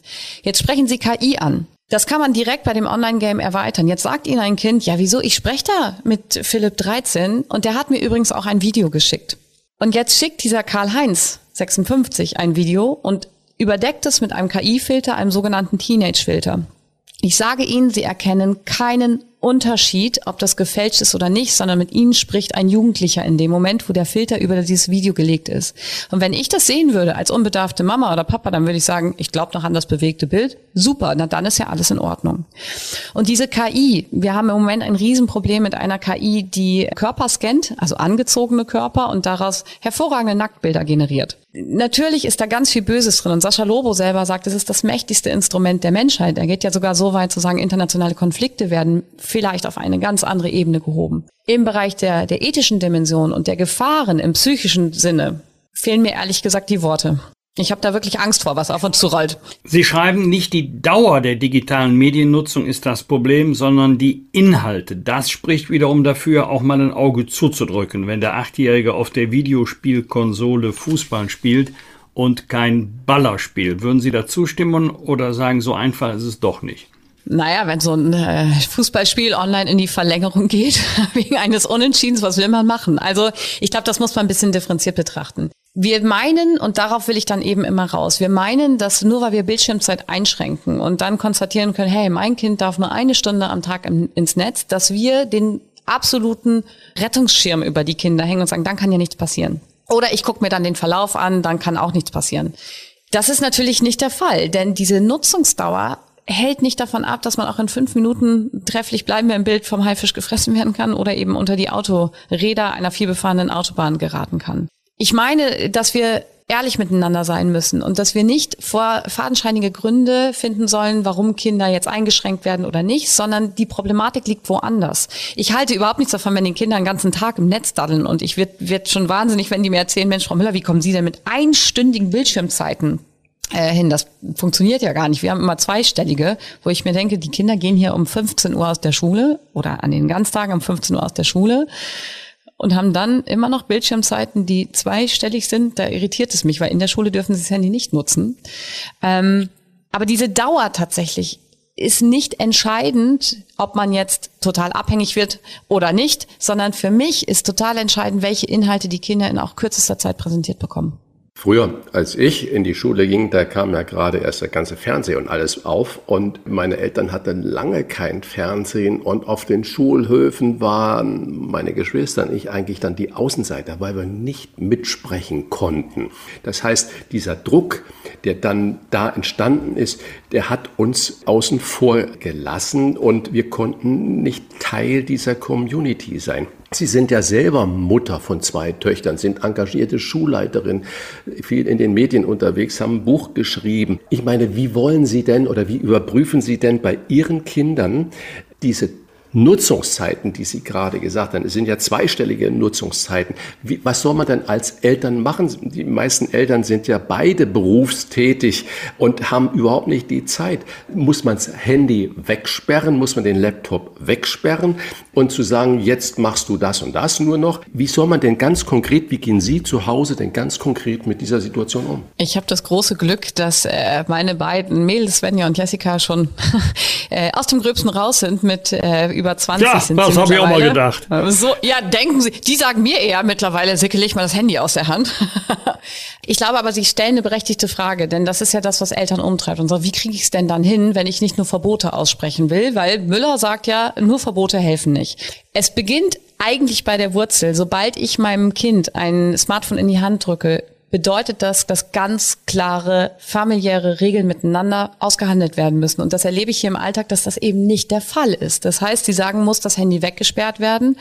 Ich glaube, so eine Abgabe mit, du hast jetzt eine Stunde Handyzeit und dann ist das Handy erstmal wieder in Sicherheit und gut verwahrt tatsächlich gar nicht verkehrt ist für die Jüngsten. Und ich glaube auch, der allerwichtigste Rat, und das wundert mich immer wieder, wenn ich die Kinder frage, wer sein Handy abgeben muss nachts zur Schlafenszeit und sich immer weniger Kinder melden, dass das nicht geht. Also Kinder und Smartphones nachts, das passt nicht zusammen, weil das ist übrigens ganz, ganz, ganz viel un, ähm, ungute Sachen, nenne ich es mal so, die gerade zu diesen Zeiten laufen, wo man eigentlich denkt, die Kinder sollten doch eigentlich schlafen. Das ist ja dieser Drang, das Handy blinkt, ich sehe wieder, es ist eine Nachricht gekommen, das ist ja wie so ein Suchtfaktor, darauf zu gucken, so eine eigene Bestätigung, ah, ich habe eine Nachricht bekommen.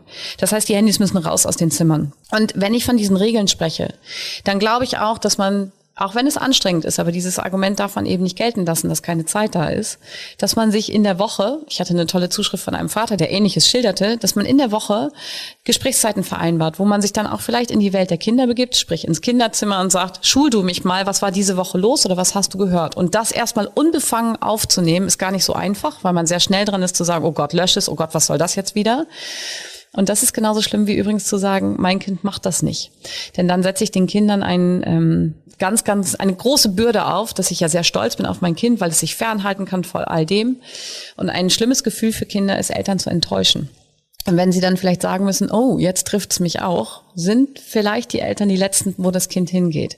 Wissen Sie aber, Herr Rache und Herr Busbach, um das zu ergänzen, mir machen nicht die Eltern Sorge, die sich kümmern. Die finden irgendwie Wege und die sagen, ah, und dann probiere ich das nochmal und dann doch ein Verbot oder doch gemeinsam und eine Familiengruppe. Mir machen die Kinder Angst, die keinen Halt haben in Familien, die alleingelassen sind und die irgendwie total vereinsamen im Netz, weil sie gar nicht mehr wissen, zu wem sie eigentlich gehen sollen und an wen sie sich wenden können. Und das ist der gesellschaftliche Aufruf, dass wir genau auf diese Kinder gucken müssen. Jedes Kind sollte doch einen Ansprechpartner haben, wo man sagt, okay, ich habe echt ein Problem. Und das haben immer weniger Kinder. Da kommen Schulen ins Spiel, da kommen Jugendhäuser ins Spiel, da kommt Sozialpädagogik, die viel zu wenig vorhanden ist in unserem Land, weil einfach Gelder fehlen ins Spiel. Das ist ein ganz, ganz großer Auftrag an uns alle. Nennen Sie uns doch bitte mal drei wichtige Tipps für mehr digitale Medienkompetenz. Also zum einen eine Social-Media-Sprechstunde an jede Schule der 40.000 Schulen in Deutschland, wenn ich das aus schulischer Sicht zunächst betrachte. Das ist ganz einfach. Das heißt, man macht es sichtbar. Wir haben es pragmatisch mit einem Plakat an unseren Gängen in den Klassenzimmern ähm, als Information hängen, dass die Kinder wissen, dann und dann kann ich mit Herrn Hillers, so heißt er bei uns, über meine Problematiken oder auch das, was ich gesehen habe oder das, was mir passiert ist, vertraulich sprechen. Übrigens auch als Einladung 24-7 so muss man Schule leider begreifen, auch wenn es anstrengend ist, eine Mail zu schreiben, um sich zu verabreden für ein vertrauliches Gespräch. Das nutzen Kinder. Wichtig. Ich würde es jeder Schule ab sofort empfehlen. Ein zweiter Tipp ist wirklich, dass man gute, gute Präventionsprogramme auch nutzt. Es gibt beispielsweise die Gesa Stückmann, die ist Rechtsanwältin, die sich mit der Initiative Law for School auf den Weg gemacht hat, Eltern zu schulen, Kinder zu schulen, Lehrkräfte zu schulen. In 90 Minuten Webinaren, superklasse, um erstmal zu wissen, was darf ich eigentlich und was darf ich nicht und wann komme ich vielleicht wirklich in die Petrouille. Und das dritte für mich umso wichtigere, jeder sollte, und damit meine ich übrigens auch Sie, Herr Rach und Herr Bosbach, ich würde mir wünschen, dass Sie sich nachher mal einen TikTok-Account anlegen und sagen, ähm, Sie sind jetzt aber nicht mehr in unserem jugendlichen Alter unterwegs oder Jungerwachsenenalter unterwegs, sondern wirklich als Kinder, als 13-Jähriger einen Avatar anzulegen, um zu gucken, was ist da los. Ich muss in die Welt der Kinder und das eben nicht nur die Eltern, sondern insbesondere Entscheidungsträger in der Politik, insbesondere Lehrkräfte, aber eben auch diejenigen, die medial begleiten, um zu sehen, was verbirgt sich hinter hinter all diesem Rassismus, hinter dieser Gewalt, hinter dieser Pornografie und wir könnten das ja beliebig weiterführen. Für mich ist ganz wichtig, dass wir erstmal ein Bewusstsein kriegen, wie wir die Kinder und an welcher Stelle wir die Kinder begleiten und überhaupt abholen, wo sie schon möglicherweise fast verloren gegangen sind. Aber wenn Sie sagen, ich muss TikTok machen, Snapchat machen, äh, Insta machen und eigentlich dann auch ein Avatar-Profil anlegen, dann werde ich ja auch Philipp 13. Und das bedeutet ja dann, dass ich genau in dieselbe Rolle des zwar vielleicht passiven Beobachters, der das verbrämt, äh, ich möchte mich ja nur informieren komme, und äh, dass die Kinder ja gar nicht mehr unterscheiden können, hey, ich spreche da mit einem alten Mann oder einer alten Frau. Also das ist natürlich auch eine ganz schwierige äh, Sache. Wir sind ja so groß geworden, dass wir das Tagebuch äh, der Kinder respektieren mussten und auch haben.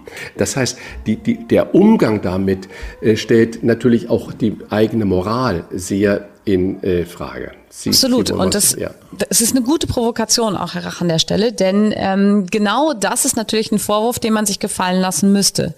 Allerdings sage ich sehr klar, genau an diesem Beispiel lässt sich eben feststellen, dass Werte und Normen im Netz nicht vorhanden sind. Wir haben es nicht geschafft. Tatsächlich da, wo Menschen zusammenkommen, hat man ja normalerweise Regeln und Übereinkünfte, wie man miteinander umgeht. Jede Firma, jede Schule, jede Familie hat das irgendwie ausgesprochen und unausgesprochen. Im Netz haben wir es nicht geschafft, Werte und Normen wirklich zu platzieren. Das heißt, wenn ich mir einen, bleiben wir bei dem Beispiel, einen Avatar anlege, dann ist der Vorteil, ich gehe damit offen und transparent um, dass ich das mache und dass ich weiß, damit werde ich kein Unwesen treiben. Kinder müssen wissen, dass es diese Möglichkeit gibt. Das tun sie ja selber, sich unterschiedliche Profile zu geben. Aber dann geht es um das auch Sinnfluenzen, zu sagen, was ist der Grund dahinter, warum man das macht. Das heißt, diese Mechanismen, die wir aus unserer Welt haben, können wir nicht mehr eins zu eins übertragen, sondern müssen wirklich mit diesen Gegebenheiten umgehen, die da im Netz sind. Und das sind für mich unfassbar wichtige Momente, denn das, was im Netz los ist, also das, was ich da sehe, verroht mich mittlerweile schon selber. Frau Müller, zum Abschluss noch eine Frage. Sie leiten ja die Waldschule in Hatten, kleine Gemeinde Sandkrug, Niedersachsen, das ist ja nicht so weit von Oldenburg entfernt. Ihre Schule wurde, wurde für die Vermittlung der Digitalkompetenz ausgezeichnet. Früher hätte man ja gesagt, und das meine ich jetzt bitte nicht werden, nicht falsch verstehen, Sie unterrichten in Anführungsstrichen in geordneten Verhältnissen. Doch wenn es bei Ihnen schon so schlimm auf den Smartphones zugeht, gibt es einen Unterschied zu den Großstädten wie Berlin, Hamburg, Köln äh, oder Frankfurt? Oder ist das alles unisono das Gleiche, weil ja die Smartphones und die Netze auch nicht an Stadtgrenzen Halt machen? Und das ist der, genau der Punkt. Ich habe derzeit Kontakt mit einem Schulleiter aus Washington, der sagt, Mensch Silke, ich habe jetzt dein Buch als Hörbuch gehört und es ist bei uns seit zwei, drei, vier Jahren das gleiche Problem. Ich spreche mit einem Schulleiter aus der Schweiz, der sagt, oh Gott, endlich spricht es jemand offen an. Und natürlich sind die Brennpunktschulen, von denen Sie sprechen, mit Sicherheit deutlich mehr gefährdet, weil die wirklich gar nicht mehr wissen, ob Ressourcenmangel, ob mangelnder Unterstützung, die sie äh, von Elternhäusern erfahren, wo sie anfangen sollen und aufhören sollen. Konflikte werden bei Jugendlichen ganz oft, ich würde schon fast sagen, immer medial begleitet, sprich auf den Schulhöfen beginnt vielleicht ein Streit, der dann im Netz weitergeführt wird. Äh, vielleicht wird etwas, was auf dem Schulhof ist, gefilmt und sofort ins Netz gestellt oder es beginnt direkt im Netz. Und das ist natürlich in Brennpunkt schon eine unfassbare Herausforderung, wo, wenn wir ein Bewusstsein erschaffen, eine Erkenntnis einsetzen muss, dass diese Schulen noch mehr Unterstützung brauchen und noch mehr Begleitung, insbesondere im digitalen Raum. Wir sprechen auch vielleicht das abschließend von digitalen Streetworkern. Wir sprechen von Online-Wache. Ganz wichtig, dass Kinder, die unterwegs sind, einfach mal einen Knopf drücken können, wie sie auch 110 auf der Straße wählen würden und sagen, ich habe hier ein Problem. Und all das ist so sehr in weiter Ferne, dass ich ähm, sehr gerne rütteln möchte und sagen möchte, jetzt hört doch endlich alle zu und lasst uns anfangen, was umzusetzen und zu verändern für die Kinder. Wir verlieren unsere Kinder. So heißt das aktuelle Buch von Silke Müller über die verstörenden Inhalte, die unsere Kinder konsumieren und über das, was wir dagegen tun könnten. Herzlichen Dank, Silke Müller. Oder auch tun müssen, würde ich noch sagen. Ganz genau. Ich danke Ihnen, Herr Rach und Herr Busbach. Danke für das tolle Gespräch. Fragen wir doch, fragen wir doch. Wolfgang Bosbach und Christian Rach sind die Wochentester. Tester, Tester. Man kann sagen, er ist fast schon Stammgast in unserem Podcast und besonders dann, wenn er mit seinen Romanen Themen aufgreift, die mitten aus dem Leben kommen. Wer schon einmal auf einem Elternabend seines Kindes war, der weiß, dass diese Veranstaltungen Elemente eines Thrillers annehmen können, manchmal auch die eines Dramas oder, wenn man Glück hat, sogar komödiantische Züge. Wir empfehlen Frau Müller muss weg, ein wirklich interessanter Film. Doch wenn man ganz viel Pech hat, dann wird es ein Abend voller Horror. Elternabend heißt sein aktueller Roman und hier ist er in der Leitung. Herzlich willkommen bei den Wochentestern Sebastian Fitzek. Ja, ich freue mich sehr. Hallo.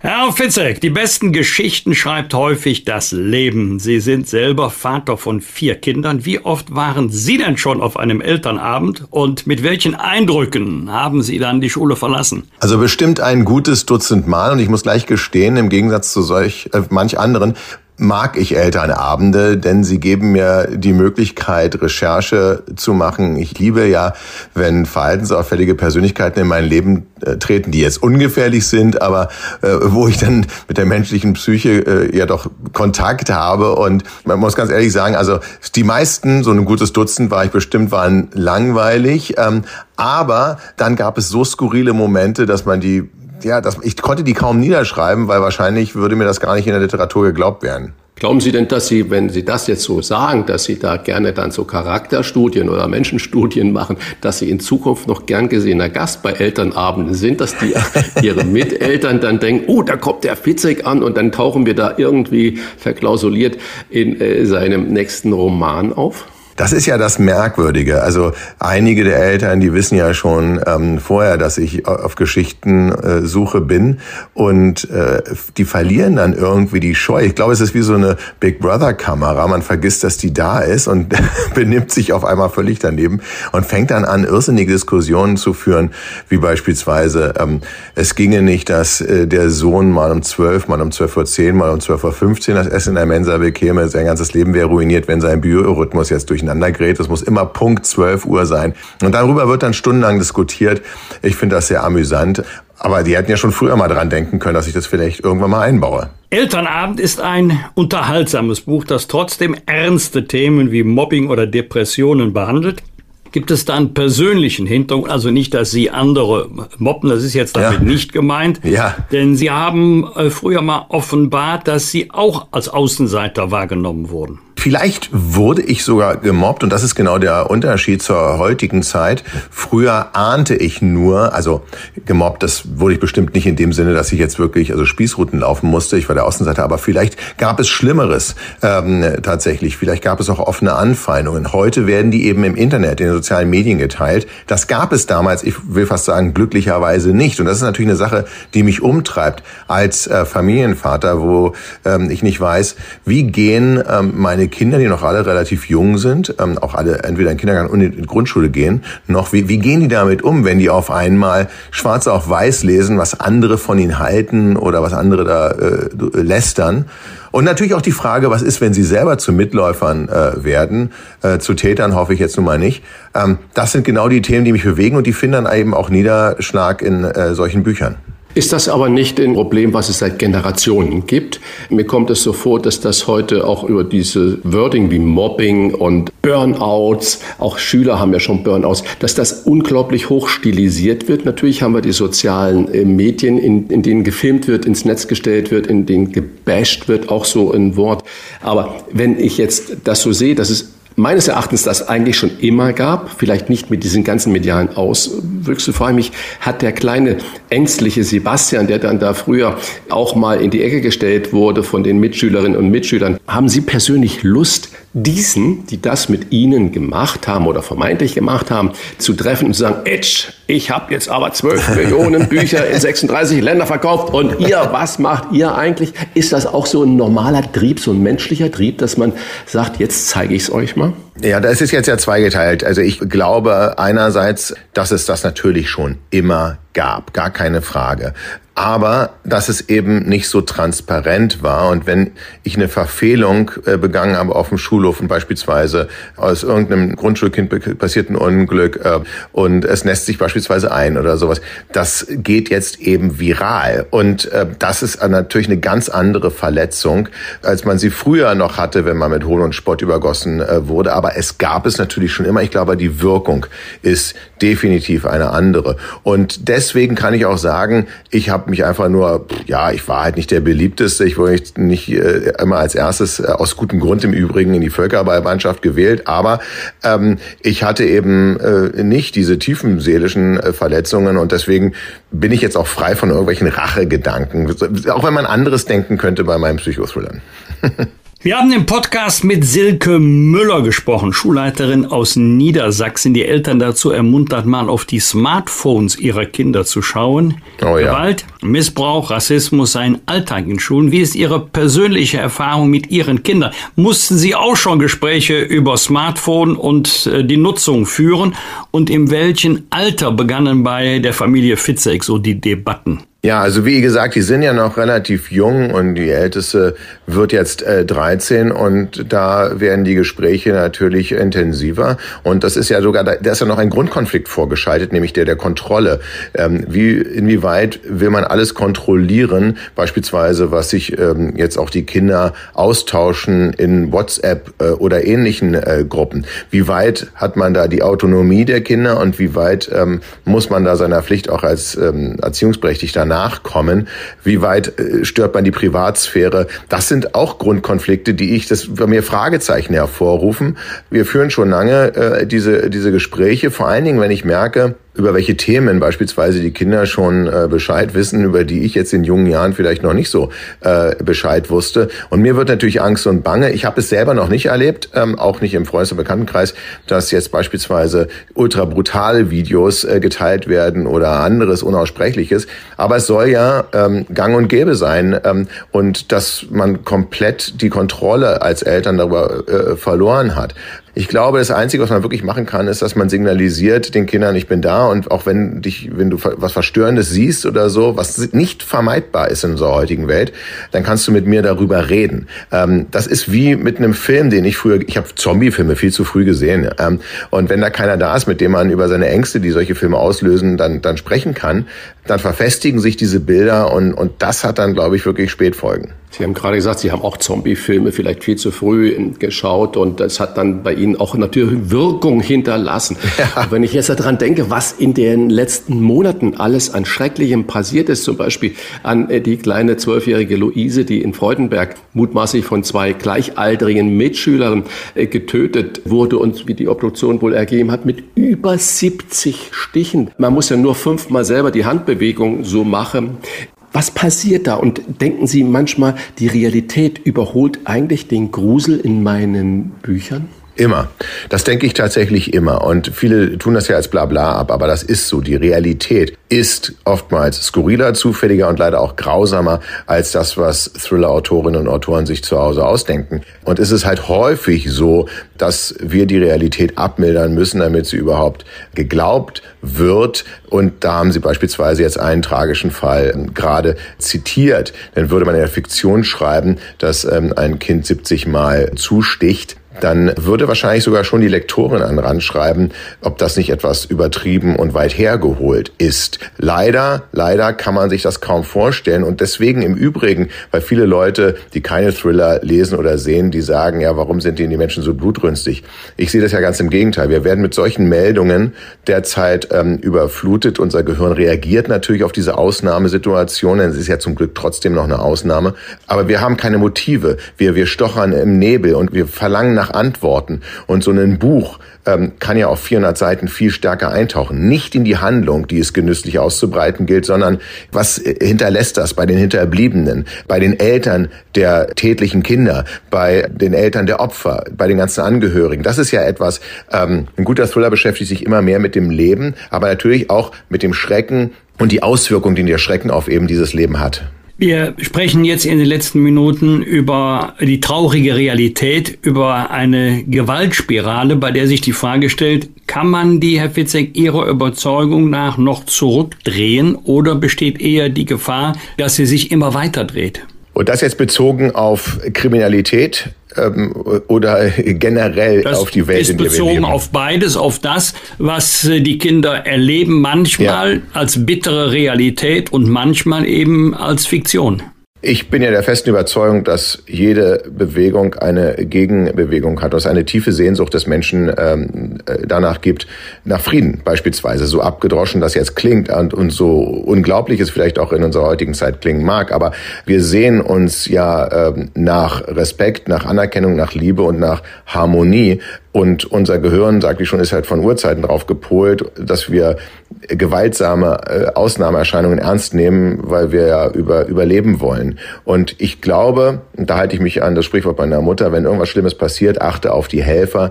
Ähm, die Helfer sind bei einem schrecklichen Ereignis immer in der Überzahl. Es gibt einige wenige Täterinnen und Täter, aber die, die professionell oder auch privat helfen, sind immer, immer in der Überzahl. Mit anderen Worten, ich glaube, dass wir natürlich auch immer mehr Menschen werden. Das rein statistisch gesehen führt das dazu, dass äh, wenn nur ein Prozent der, der Menschheit, ähm, sage ich mal, durchdreht, äh, das sind ja immer noch sehr, sehr viele Millionen Menschen, die besser in Mathe sind als ich, können jetzt ein Prozent von acht Milliarden mal ausrechnen.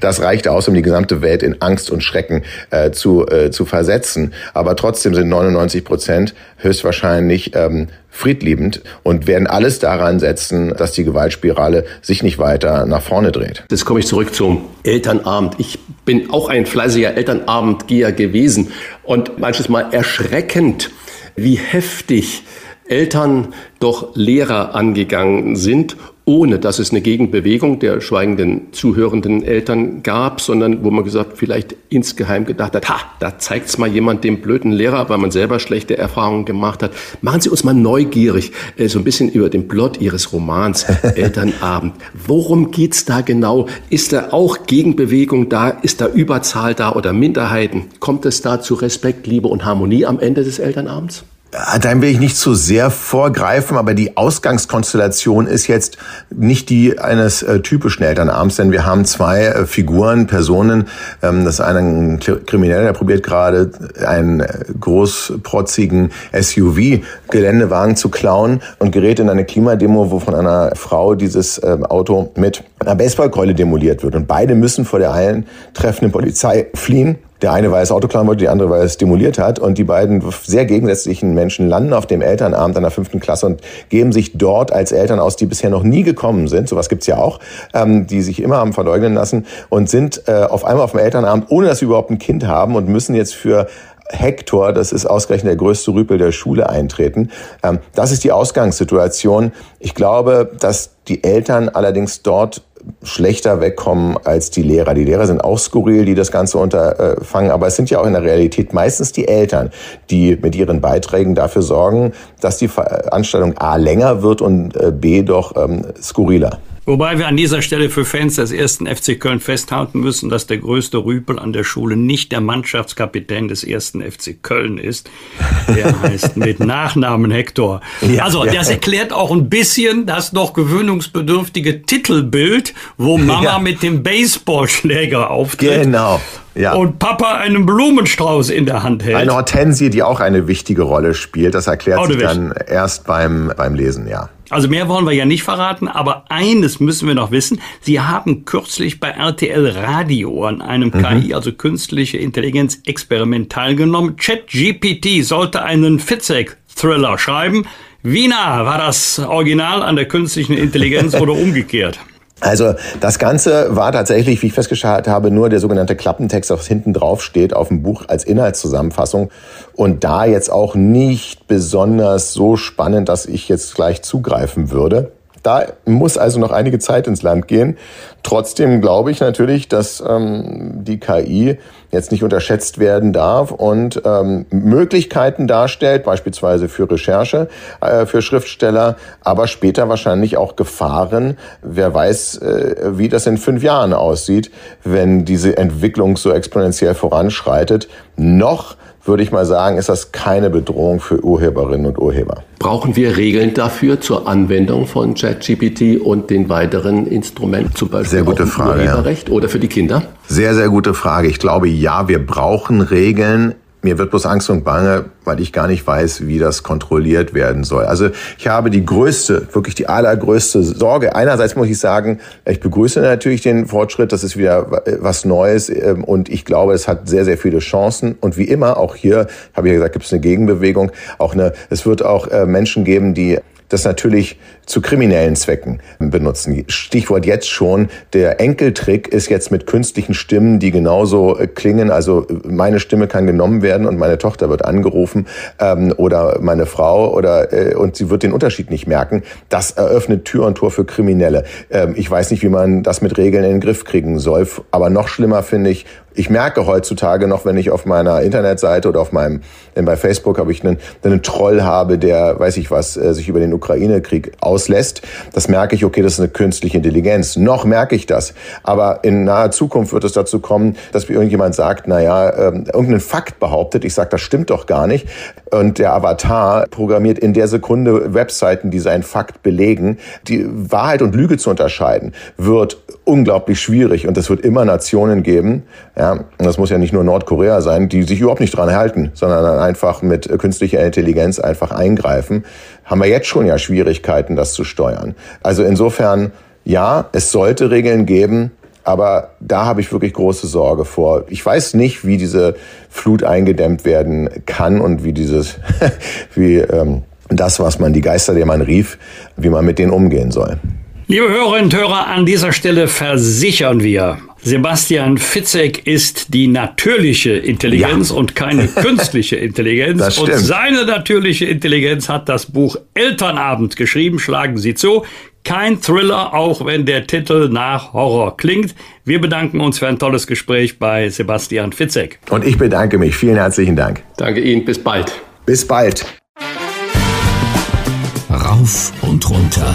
Wolfgang Bosbach und Christian Rach sind die Wochentester. Tester. Wir geben Ihnen an dieser Stelle unsere ganz persönliche Bewertung ab über das, was wir in dieser Woche gut oder schlecht fanden. Daumen hoch oder Daumen runter. Klare Urteile sind gefragt. Wolfgang, gab es für dich in dieser Woche etwas, bei dem du gesagt hast, da geht der Daumen hoch oder da bitte auch ganz klar gesenkt? Also der Daumen geht runter alleine bei dem Gedanken, dass es immer mehr Bemühungen gibt, bei unseren Kindern politische, gesellschaftspolitische Experimente ähm, ja, wie soll, oder ich fange mal anders an. Ja, der Daumen geht immer runter bei mir bei dem Gedanken, dass es immer mehr Bemühungen gibt, unsere Kinder, vor allen Dingen unsere kleinsten Kindern, gesellschaftlichen, politischen Experimenten auszusetzen. Also meine große Bitte ist, lasst doch bitte Kinder Kinder sein und äh, versucht sie nicht politisch, gesellschaftspolitisch zu instrumentalisieren. Das Stichwort lautet ein Fall fürs Jugendamt. Ich zitiere aus der einschlägigen Presseberichterstattung Drag Queen Vicky Voyage mit Drag King Erik Big Clit, also Erik Große Klitoris und die Trans-Jungautorin Juliana Gleisenberg neben euch mit in farbenfrohe Welten, die unabhängig vom Geschlecht zeigen, was das Leben für euch, also für die kleinen Kinder im Kindergarten bereithält. Wir können alles tun, äh, wenn wir an unseren Träumen festhalten. Und ähm, die Gefährdung junger Menschen geht nicht von einer harmlosen Drecklesung aus, sondern von der Hetze und der Abwertung, die von den Gegnern der Community verbreitet werden. So weit der Münchner Oberbürgermeister Reiter hat sich dann doch entsetzt gezeigt. Er hat sich mittlerweile großformatig entschuldigt, genauer gesagt entschuldigen müssen, weil er sonst ja sofort in die rechte Ecke gestellt worden wäre, Diskriminierung und so weiter. Hubert Aiwanger von den Freien Wählern in Bayern meinte, das sei ein Fall fürs Jugendamt. So. Worum geht's? Neue Züricher Zeitung. Überschrift Die Besessenheit mit Gender. Schon Dreijährige sollen lernen, was queer heißt. Eine aktivistische Pädagogik verlangt heute bereits von Kleinkindern, dass sie sich mit ihrer Sexualität befassen, das Angebot reicht von Lesestunden mit Drag bis zu queren Kitas. Und jetzt kommt die Frage, die mich auch bewegt, gehören die weltanschaulichen Diskurse wirklich in die Kinderwelt? Ich empfehle in diesem Zusammenhang mal das Buch, das heißt, empfehle es jetzt in Anführungszeichen, Bruno will hoch hinaus. Der Verlag schreibt dazu, Bruno träumt davon, mit einer Rakete ins All zu fliegen. So weit, so gut. Aber jetzt wird's interessant. Auf seiner Erkundungstour lernt er viel über den eigenen Körper. Als Pendant zum Bilderbuch Lina die Entdeckerin, das die Vulva in den Fokus nimmt, werden hier spielerisch Fragen zu Penis, Hoden, Sack, Erektion und Erwachsenwerden beantwortet. Also, Zitat Ende. Ich weiß nicht, ob das sein muss. Muss man wirklich äh, vier-, fünfjährige Kinder mit diesen Themen ähm, konfrontieren im Kindergarten? Ist das, ist das so wichtig? Werden das ansonsten queer- und transfeindliche Menschen? Also, diese These, wenn wir das nicht machen, werden die alle transfeindlich, werden die alle queerfeindlich, haben die keine Toleranz. Dann haben die Bossbachs mit ihren Töchtern alles falsch gemacht. Alles. Wenn ich mir allerdings die Kinder ansehe, nur ist Papa immer bei eigenen Kindern befangen, großartige junge Menschen, die an Toleranz nicht zu überbieten sind. Aber wir haben ganz andere Dinge gelesen, aber eher Post für den Tiger und anderes. Da ging es nicht um Erektion oder Erektionsstörungen. Also lasst bitte die Kinder Kinder sein. Das wäre die einzige Bitte. Also so wie sich Kinder bewegen, wie sie spielerisch bewegen, was sie interessiert, womit sie gerne spielen, was sie gerne tun möchten. Ich weiß gar nicht, ob, ob die Kinder daran wirklich ein so überragendes Interesse haben an diese Themen. Es sei denn, es hat sich in den letzten Monaten alles verändert. Das kann natürlich sein. Ich will auch jetzt nicht Opa erzählt vom Krieg. Wir haben auch in den 50er, 60er Jahren anders gespielt als heute. Da sahen auch die Kinderzimmer nicht aus wie Filialen vom Mediamarkt. Das hat sich auch verändert. Also man kann das Leben auch nicht anhalten. Aber ich habe das schwere Gefühl, dass hier eine gesellschaftliche Debatte unter allen Umständen hereingezogen werden soll in unsere Kindergärten. Zweites Thema, da schnellt der Daumen nach oben. Jetzt kann man sagen, um Gottes Willen, was hat der Bossbach denn für Sorgen? Mit was beschäftigt er sich? Ich habe irgendwann mal im Radio gehört, dass in diesen Tagen, also die Tage sind jetzt vorbei, um den Monatswechsel April-Mai herum, das schwedische Fernsehen nonstop eine Elchwanderung überträgt. Im Fernsehen. Also man kann es auch im Internet sehen. Und das Interessante war, mit einem enormen technischen Aufwand, da werden, bevor die Elche sich in Bewegung setzen, zu neuen Jagdgründen, hätte ich fast gesagt, also bevor sie neue Regionen aufsuchen, wo sie Futter finden, was sie im Winter dort nicht finden können. 32 Kameras werden aufgehangen mit einem hohen technischen Aufwand. 300 Stunden Live-TV und das sei faszinierend diese Elche bei der Überquerung eines Flusses zuzusehen, der auch um die Jahreszeit noch gefroren sein kann. Ich habe mir spontan gedacht, um Gottes Willen, das ist ja Slow TV, wer guckt sich denn jetzt stundenlang eine Elchwanderung ab? Manchmal tut sich ja auch überhaupt nichts. Ich habe dann tatsächlich mal reingeguckt und fand das total spannend. Nicht spannend im Sinne von ein Schuss, drei Tote, sondern spannend im Sinne von, du bist ja mitten in der Natur und erlebst ein Schauspiel, was es ja nur einmal im Jahr gibt. Also für diejenigen, die sagen, das will ich mir auch mal gerne angucken, 300 Stunden Live-TV mit Sicherheit auch im nächsten Jahr, wenn so 100 bis 200 Elche, und das sind ja Riesentiere, wenn die sich auf den Weg machen, das ist in Mittelschweden, und die interessanteste Passage ist diese Flussdurchquerung. Also wenn man mal richtig runterkommen möchte, das ist eine gute Möglichkeit. Und das dritte Thema, losgelöst von der Causa Schröder, der ja jedenfalls in der ersten Instanz Gerhard Schröder sich eine Klatsche eingefangen hat, weil ihm ja der Deutsche Bundestag die, ich muss es mal so nennen, Privilegien entzogen hat, also nachwirkende Pflichten aus dem Amt, damals aus dem Amt des Bundeskanzlers, Büro, Mitarbeiter, Dienstwagen, das volle Programm. Der Anwalt hat dann sehr interessant argumentiert. Ein Argument war, es sei ja gar nicht festgelegt, was nachwirkende Dienstpflichten sind. Also wenn ich das als ehemaliger Bundeskanzler nicht weiß, was nachwirkende Dienstpflichten sind, dann muss ich mir große Gedanken machen um den Amtsinhaber oder den ehemaligen Amtsinhaber. Frage, Losgelöst von der Causa Schröder brauchen wir das wirklich auf Dauer. Für eine Wahlperiode, also wenn jemand Kanzler, Kanzlerin war, wenn man sagt noch mal für vier Jahre, könnte ich verstehen. Da gibt's wirklich viele nachwirkende Pflichten. Es endet ja nichts alles äh, mit der Niederlegung des Amtes oder mit der, wie bei Angela Merkel hat ja nicht mehr kandidiert oder wenn man nicht mehr wiedergewählt wird, wie Gerhard Schröder davor. Damit endet nicht alles. Aber heißt das, Gerhard Schröder hat, musste das Amt 2005 aufgeben. Wir sind jetzt im Jahre 2023. Da liegen 18 Jahre dazwischen. Gibt es wirklich noch 18 Jahre später Pflichten, unterstreiche das Wort Pflicht, die herrühren aus dem Amt des Bundeskanzlers? Also damit kann ja nicht ein fürstlich dotierter Aussichtsratssitz gemeint sein. Bei Gazprom, Gazprom-Tochter oder wo auch immer. Ist doch keine nachwirkende Dienstpflicht. Das ist privat. Dann wurde vor Gericht vorgetragen, ja, es gibt aber auch Interviewanfragen. Ja, ei der Daus, es gibt noch Interviewanfragen. Brauche ich denn dafür ein Büro mit äh, mehreren Mitarbeitern? Also ich würde mal sagen, macht es mal ähm, eine Wahlperiode und dann abschmelzen vielleicht nochmal ein, zwei Jahre und dann sollte man sich wirklich überlegen, braucht man das noch auf Dauer, ja oder nein. Eine Ausnahme würde ich für die Fälle machen, wenn jemand danach noch ehrenamtlich sich in den Dienst der Bundesrepublik Deutschland stellt und Aufgaben für die Öffentlichkeit wahrnimmt. Das ist etwas anderes. Aber wenn man danach, und jedem sei es gegönnt, als Privatmann unterwegs ist, anwaltlich tätig ist in der ähm, freien Wirtschaft, zum Beispiel Aufsichtsratsmandate ausübt, seine Memoiren schreibt, was auch immer, muss das wirklich in diesem Umfange vom deutschen Steuerzahler noch bezahlt werden. Dahinter kann man ruhig mal ein Fragezeichen machen. Das hat mit Missgunst überhaupt nichts zu tun.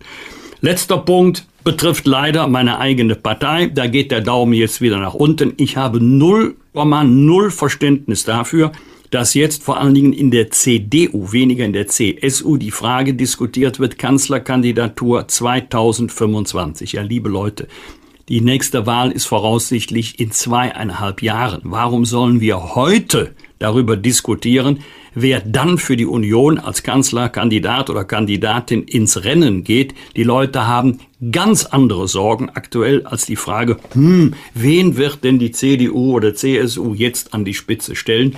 Wenn die Parteien nicht mehr das diskutieren, was die Menschen bewegt, was sie an Hoffnungen oder Sorgen haben, werden sie weiter an Vertrauen verlieren.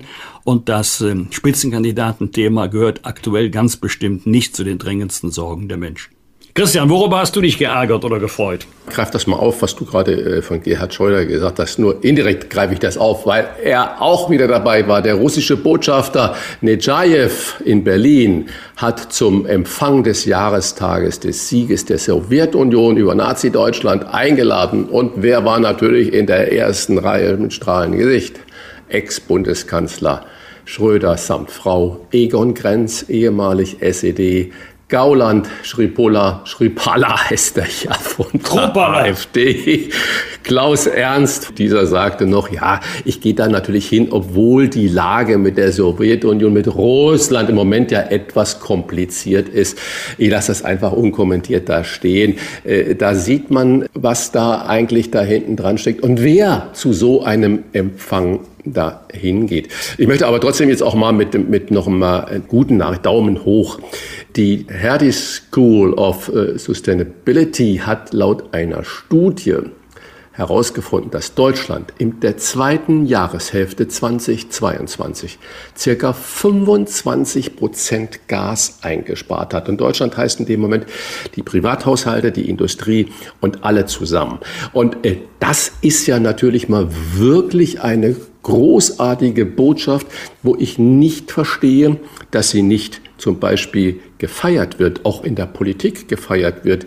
Äh, wir feiern heute Staatssekretäre und Trauzeugen, äh, aber wir feiern nicht wirkliche äh, Fortschritte, wenn man sagt, hey, das ist eine gesamtdeutsche Leistung gewesen, nicht eine Parteileistung, es hat vielleicht einer angestoßen, wie auch immer, aber wenn wir in der Lage waren, in diesem Winter 25 Prozent Gas einzusparen, dann macht doch das Hoffnung und das muss wir doch mal positiv äh, verkaufen. All das kostet Geld, es wird überall nach Subventionen gerufen und der Staat verteilt großartig. Und da gibt es Reedereien, wie zum Beispiel Hapag-Lloyd, äh, die zahlen 1,65 Prozent Steuern. Hä? Wird sich jeder denken, wie kann das denn sein? Und zwar, man höre und staune, bei einem Rekordgewinn von 17 Milliarden Euro. Nicht Umsatz, nicht das, was vielleicht noch kommt, nicht was in den Auftragsbüchern ist, sondern Gewinn. 17 Milliarden Euro Gewinn in 2022. Die Steuerlast sind 285,8 Millionen Euro. Nun werfe ich das nicht Hapag-Lloyd vor. Es gibt äh, die, die Höhe der Erträge wird nicht besteuert, sondern die Größe der Schiffe, sprich die sogenannte Tonnagesteuer. Das war irgendwann mal gut gedacht. Aber in diesen Zeiten, wo wir eine solche Gewinnspanne haben und eine so große Finanztod, wo wir alle möglichen Menschen unterstützen und vor allen Dingen die Großindustrie wird unterstützt und viele, viele kleine, wir haben heute über Tarifverhandlungen und Streiks schon gesprochen, äh, bleiben auf der Strecke und da zahlt eine Firma, die, und das ist ja, Hapag-Lloyd ist ja nur eine Reederei, das sind ja die vielen, vielen anderen Reedereien auch noch, die ebenfalls Milliarden Gewinne gemacht haben, zahlen 1,65 Prozent Steuern. Das kann man mir nicht äh, äh irgendwie glaubhaft weismachen. Sogar der CEO Jansen von Hapag-Lloyd hält die Abgabe für zu gering. Wenn der darf natürlich nicht mehr freiwillig mehr Steuern zahlen, das äh, äh, geht natürlich nicht. Aber dass man da nicht schnell handelt und sagt, okay, Wir haben euch geholfen, wir haben der Lufthansa geholfen, was sie jetzt herausgestellt hat, äh, wie das äh, EU-Gericht gesagt hat, das war nicht legal, die Staatshilfe der Lufthansa, aber sei es drum, wurde auch zu 100 Prozent äh, zurückgezahlt. So hat man den Reedereien über die Tonnagesteuer mal geholfen. Aber warum man das nicht in diesen fetten Jahren für diese Reedereien wieder ändert, und dann dem Staat auch gibt, was dem Staate zusteht, das versteht kein Mensch mehr. Also ich verstehe es überhaupt nicht. Und dann, wenn ich dann noch sehe, weiterer Punkt, Daumen runter, der Führerschein für junge Leute kostet im Schnitt in Hamburg, und die Zahlen sind bundesweit fast gleich, mehr als 3000 Euro muss ein junger Mensch heute aufbringen, um den Führerschein zu machen. Junge, 3000 Euro, okay. Aber wenn ich dann weiß, dass der Schnitt 2019 2000 Euro war, dann ist das ja ein Sprung, der äh, also schon gigantisch ist. Letzter Punkt. Ganz Deutschland, und da wird der Amtsschimmel, ganz Deutschland äh, weist er in allen Städten nur noch Anwohnerparkzonen aus. Die Handwerker stöhnen, die Ansässigen äh, stöhnen, die Bäckereien, die Arztpraxen stöhnen und es wird knallhart durchgezogen. Okay, kann man drüber trefflich streiten. Aber dann haben die Anwohner einen Parkausweis, der liegt im Auto und dann kriegen sie, so wie in Hamburg im Moment zuhauf passiert, Knöllchen. Warum? Weil der Ausweis nicht für den Kontrolleur, Kontrolleurin an der richtigen Stelle liegt. Und alles wurde dokumentiert. Der Ausweis ist im Fenster, in der Frontscheibe abgelegt, aber 10 cm zu weit oben, 20 cm zu weit links und es gibt Knöllchen, die bezahlt werden müssen. Einspruch wird abgelehnt mit Mahngebühren äh, von, von 20 Euro auf 50 Euro erhöht. Das so nimmt man Leute mit, so macht man Transparenz, so motiviert man doch zu sagen, ja Leute, lasst euer Auto stehen, egal ob du Anwohnerausweis hast oder sonst was, das Knöllchen kommt schon, wenn es nicht zentimetergenau dein Parkausweis an der Stelle liegt, wo der Kontrolleur, die Kontrolleurin auch wirklich sagt, das ist richtig. Also ich glaube, äh, da sollte auch mal interne Schulungen äh, stattfinden für dieses Parkraummanagement, wie es ja auf Neudeutsch heißt, äh, wo man dann sagt, es ist doch verdammt nochmal, Entschuldigung, die Ausdrucksweise Scheißdreck egal, wo dieser Parkausweis liegt, dieser Bewohnerparkausweis, er ist da, also hat dieser Bewohner, diese Bewohnerin die Berechtigung da zu parken und nicht, weil er fünf Zentimeter zu weit oben an der Scheibe hängt, kriegt der jetzt ein Knöllchen ausgeschrieben. So kann man mit den Menschen meines Erachtens nicht umgehen. Christian, äh, kleiner Tipp noch, niedrige steuerliche Belastung von Reedereien, hast du ja gerade drüber gesprochen, ne? Ja. Meinst du, wir fallen auch darunter? Wir machen doch Podcasts, das sind doch auch Reedereien, oder nicht? Ja, ja, ja und zwar äh, ja, ein, ein, kleiner Podcast. Also müssen wir noch kleinere Steuern. Also ein Bötchen. Was wird? Was wird? Wolfgang Bosbach und Christian Rach sind die Wochentester. Wochentester. Am Sonntag feiert der Muttertag in Deutschland sein 100-jähriges Bestehen. Christian, deine Mutter war immer ein Vorbild für dich, auch beim Kochen, so liest man. Jetzt ist der Zeitpunkt, Mama mal öffentlich Danke zu sagen. Meine Mama ist ja jetzt vor etwas mehr als einem Jahr gestorben, also mit fast 92. Und sie hat auch ein tolles Lebensende. Mama, vielen Dank. Und sie war eine liebende Mutter. Natürlich empfindet man das als Kinder immer wieder, manchmal auch diktatorisch. Vielleicht ist ja da auch was dran. Aber wenn man vier Kinder hat, wie meine Mutter, und sich da kümmern musste und das Geld nicht so mit zwei Händen ausgeben konnte, sondern äh, man wirklich auch den Groschen umdrehen musste. Das ist die eigene Leistung. Und ich kann nur sagen, ich habe meiner Mutter oder wir Geschwister haben unserer Mutter am Muttertag gerne was Schönes gemacht. Blumen gibt's im Hause Rach das ganze Jahr über mitgebracht und nicht nur zum Muttertag oder sonstiges. Aber als Kinder haben wir den Muttertag muss ich wirklich sagen, ganz ernsthaft gefeiert und auch zu schätzen gewusst, dass es immer tolles, warmes Essen gab, dass es immer tollen Kuchen gab und ein wunderbares Zuhause. Am Sonntag ist Präsidentschafts- und Parlamentswahl in der Türkei.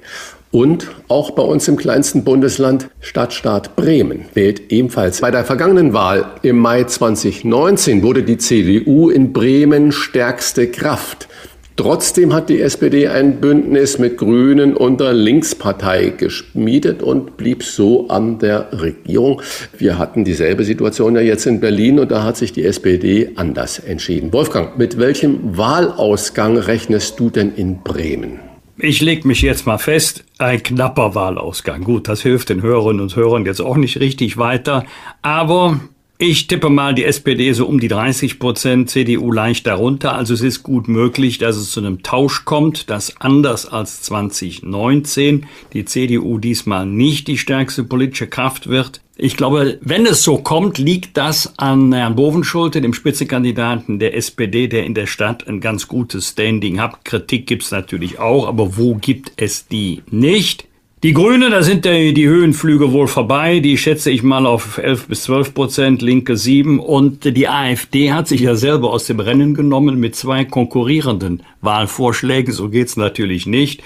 Deswegen Bürger in Wut, die schätze ich mal auf knapp zweistellig 10 Prozent. Also viel, meine Vermutung, wird sich in Bremen nicht ändern. Am Mittwoch wird der baden-württembergische Ministerpräsident und Grüne Winfried Kretschmann 75 Jahre alt. Von uns, von den Wochentestern aus, einen herzlichen Glückwunsch zu diesem Geburtstag. Und ich habe noch eine Ankündigung zu machen, lieber Wolfgang. Nächste Woche bist du ja nicht da. Und dann kommt Uli Jörges wieder als Vertretung für dich. Und wir wünschen dir natürlich dann auch eine gute Woche. Und uns kannst du eine gute Folge wünschen, weil mit Uli Jörges ist es ja auch immer spannend. Die nächste Folge der Wochentester hören Sie am Donnerstag, Christi Himmelfahrt, auch Vatertag genannt, ab 7 Uhr. Bosbach und Rach. Im Internet diewochentester.de Das waren die Wochentester mit Unterstützung vom Kölner Stadtanzeiger und dem Redaktionsnetzwerk Deutschland. Wenn Sie Kritik, Lob oder einfach nur eine Anregung für unseren Podcast haben, schreiben Sie uns auf unserer Internet- und auf unserer Facebook-Seite. Fragen gerne per Mail an kontakt@diewochentester.de. Wenn Sie uns auf einer der Podcast-Plattformen abonnieren und liken, dann freuen wir uns ganz besonders.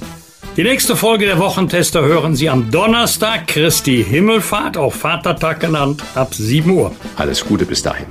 Was war? Was wird? Wolfgang Bosbach und Christian Rach sind die Wochentester. Ein Maßgenau Podcast. Powered bei Redaktionsnetzwerk Deutschland und Kölner Stadtanzeiger.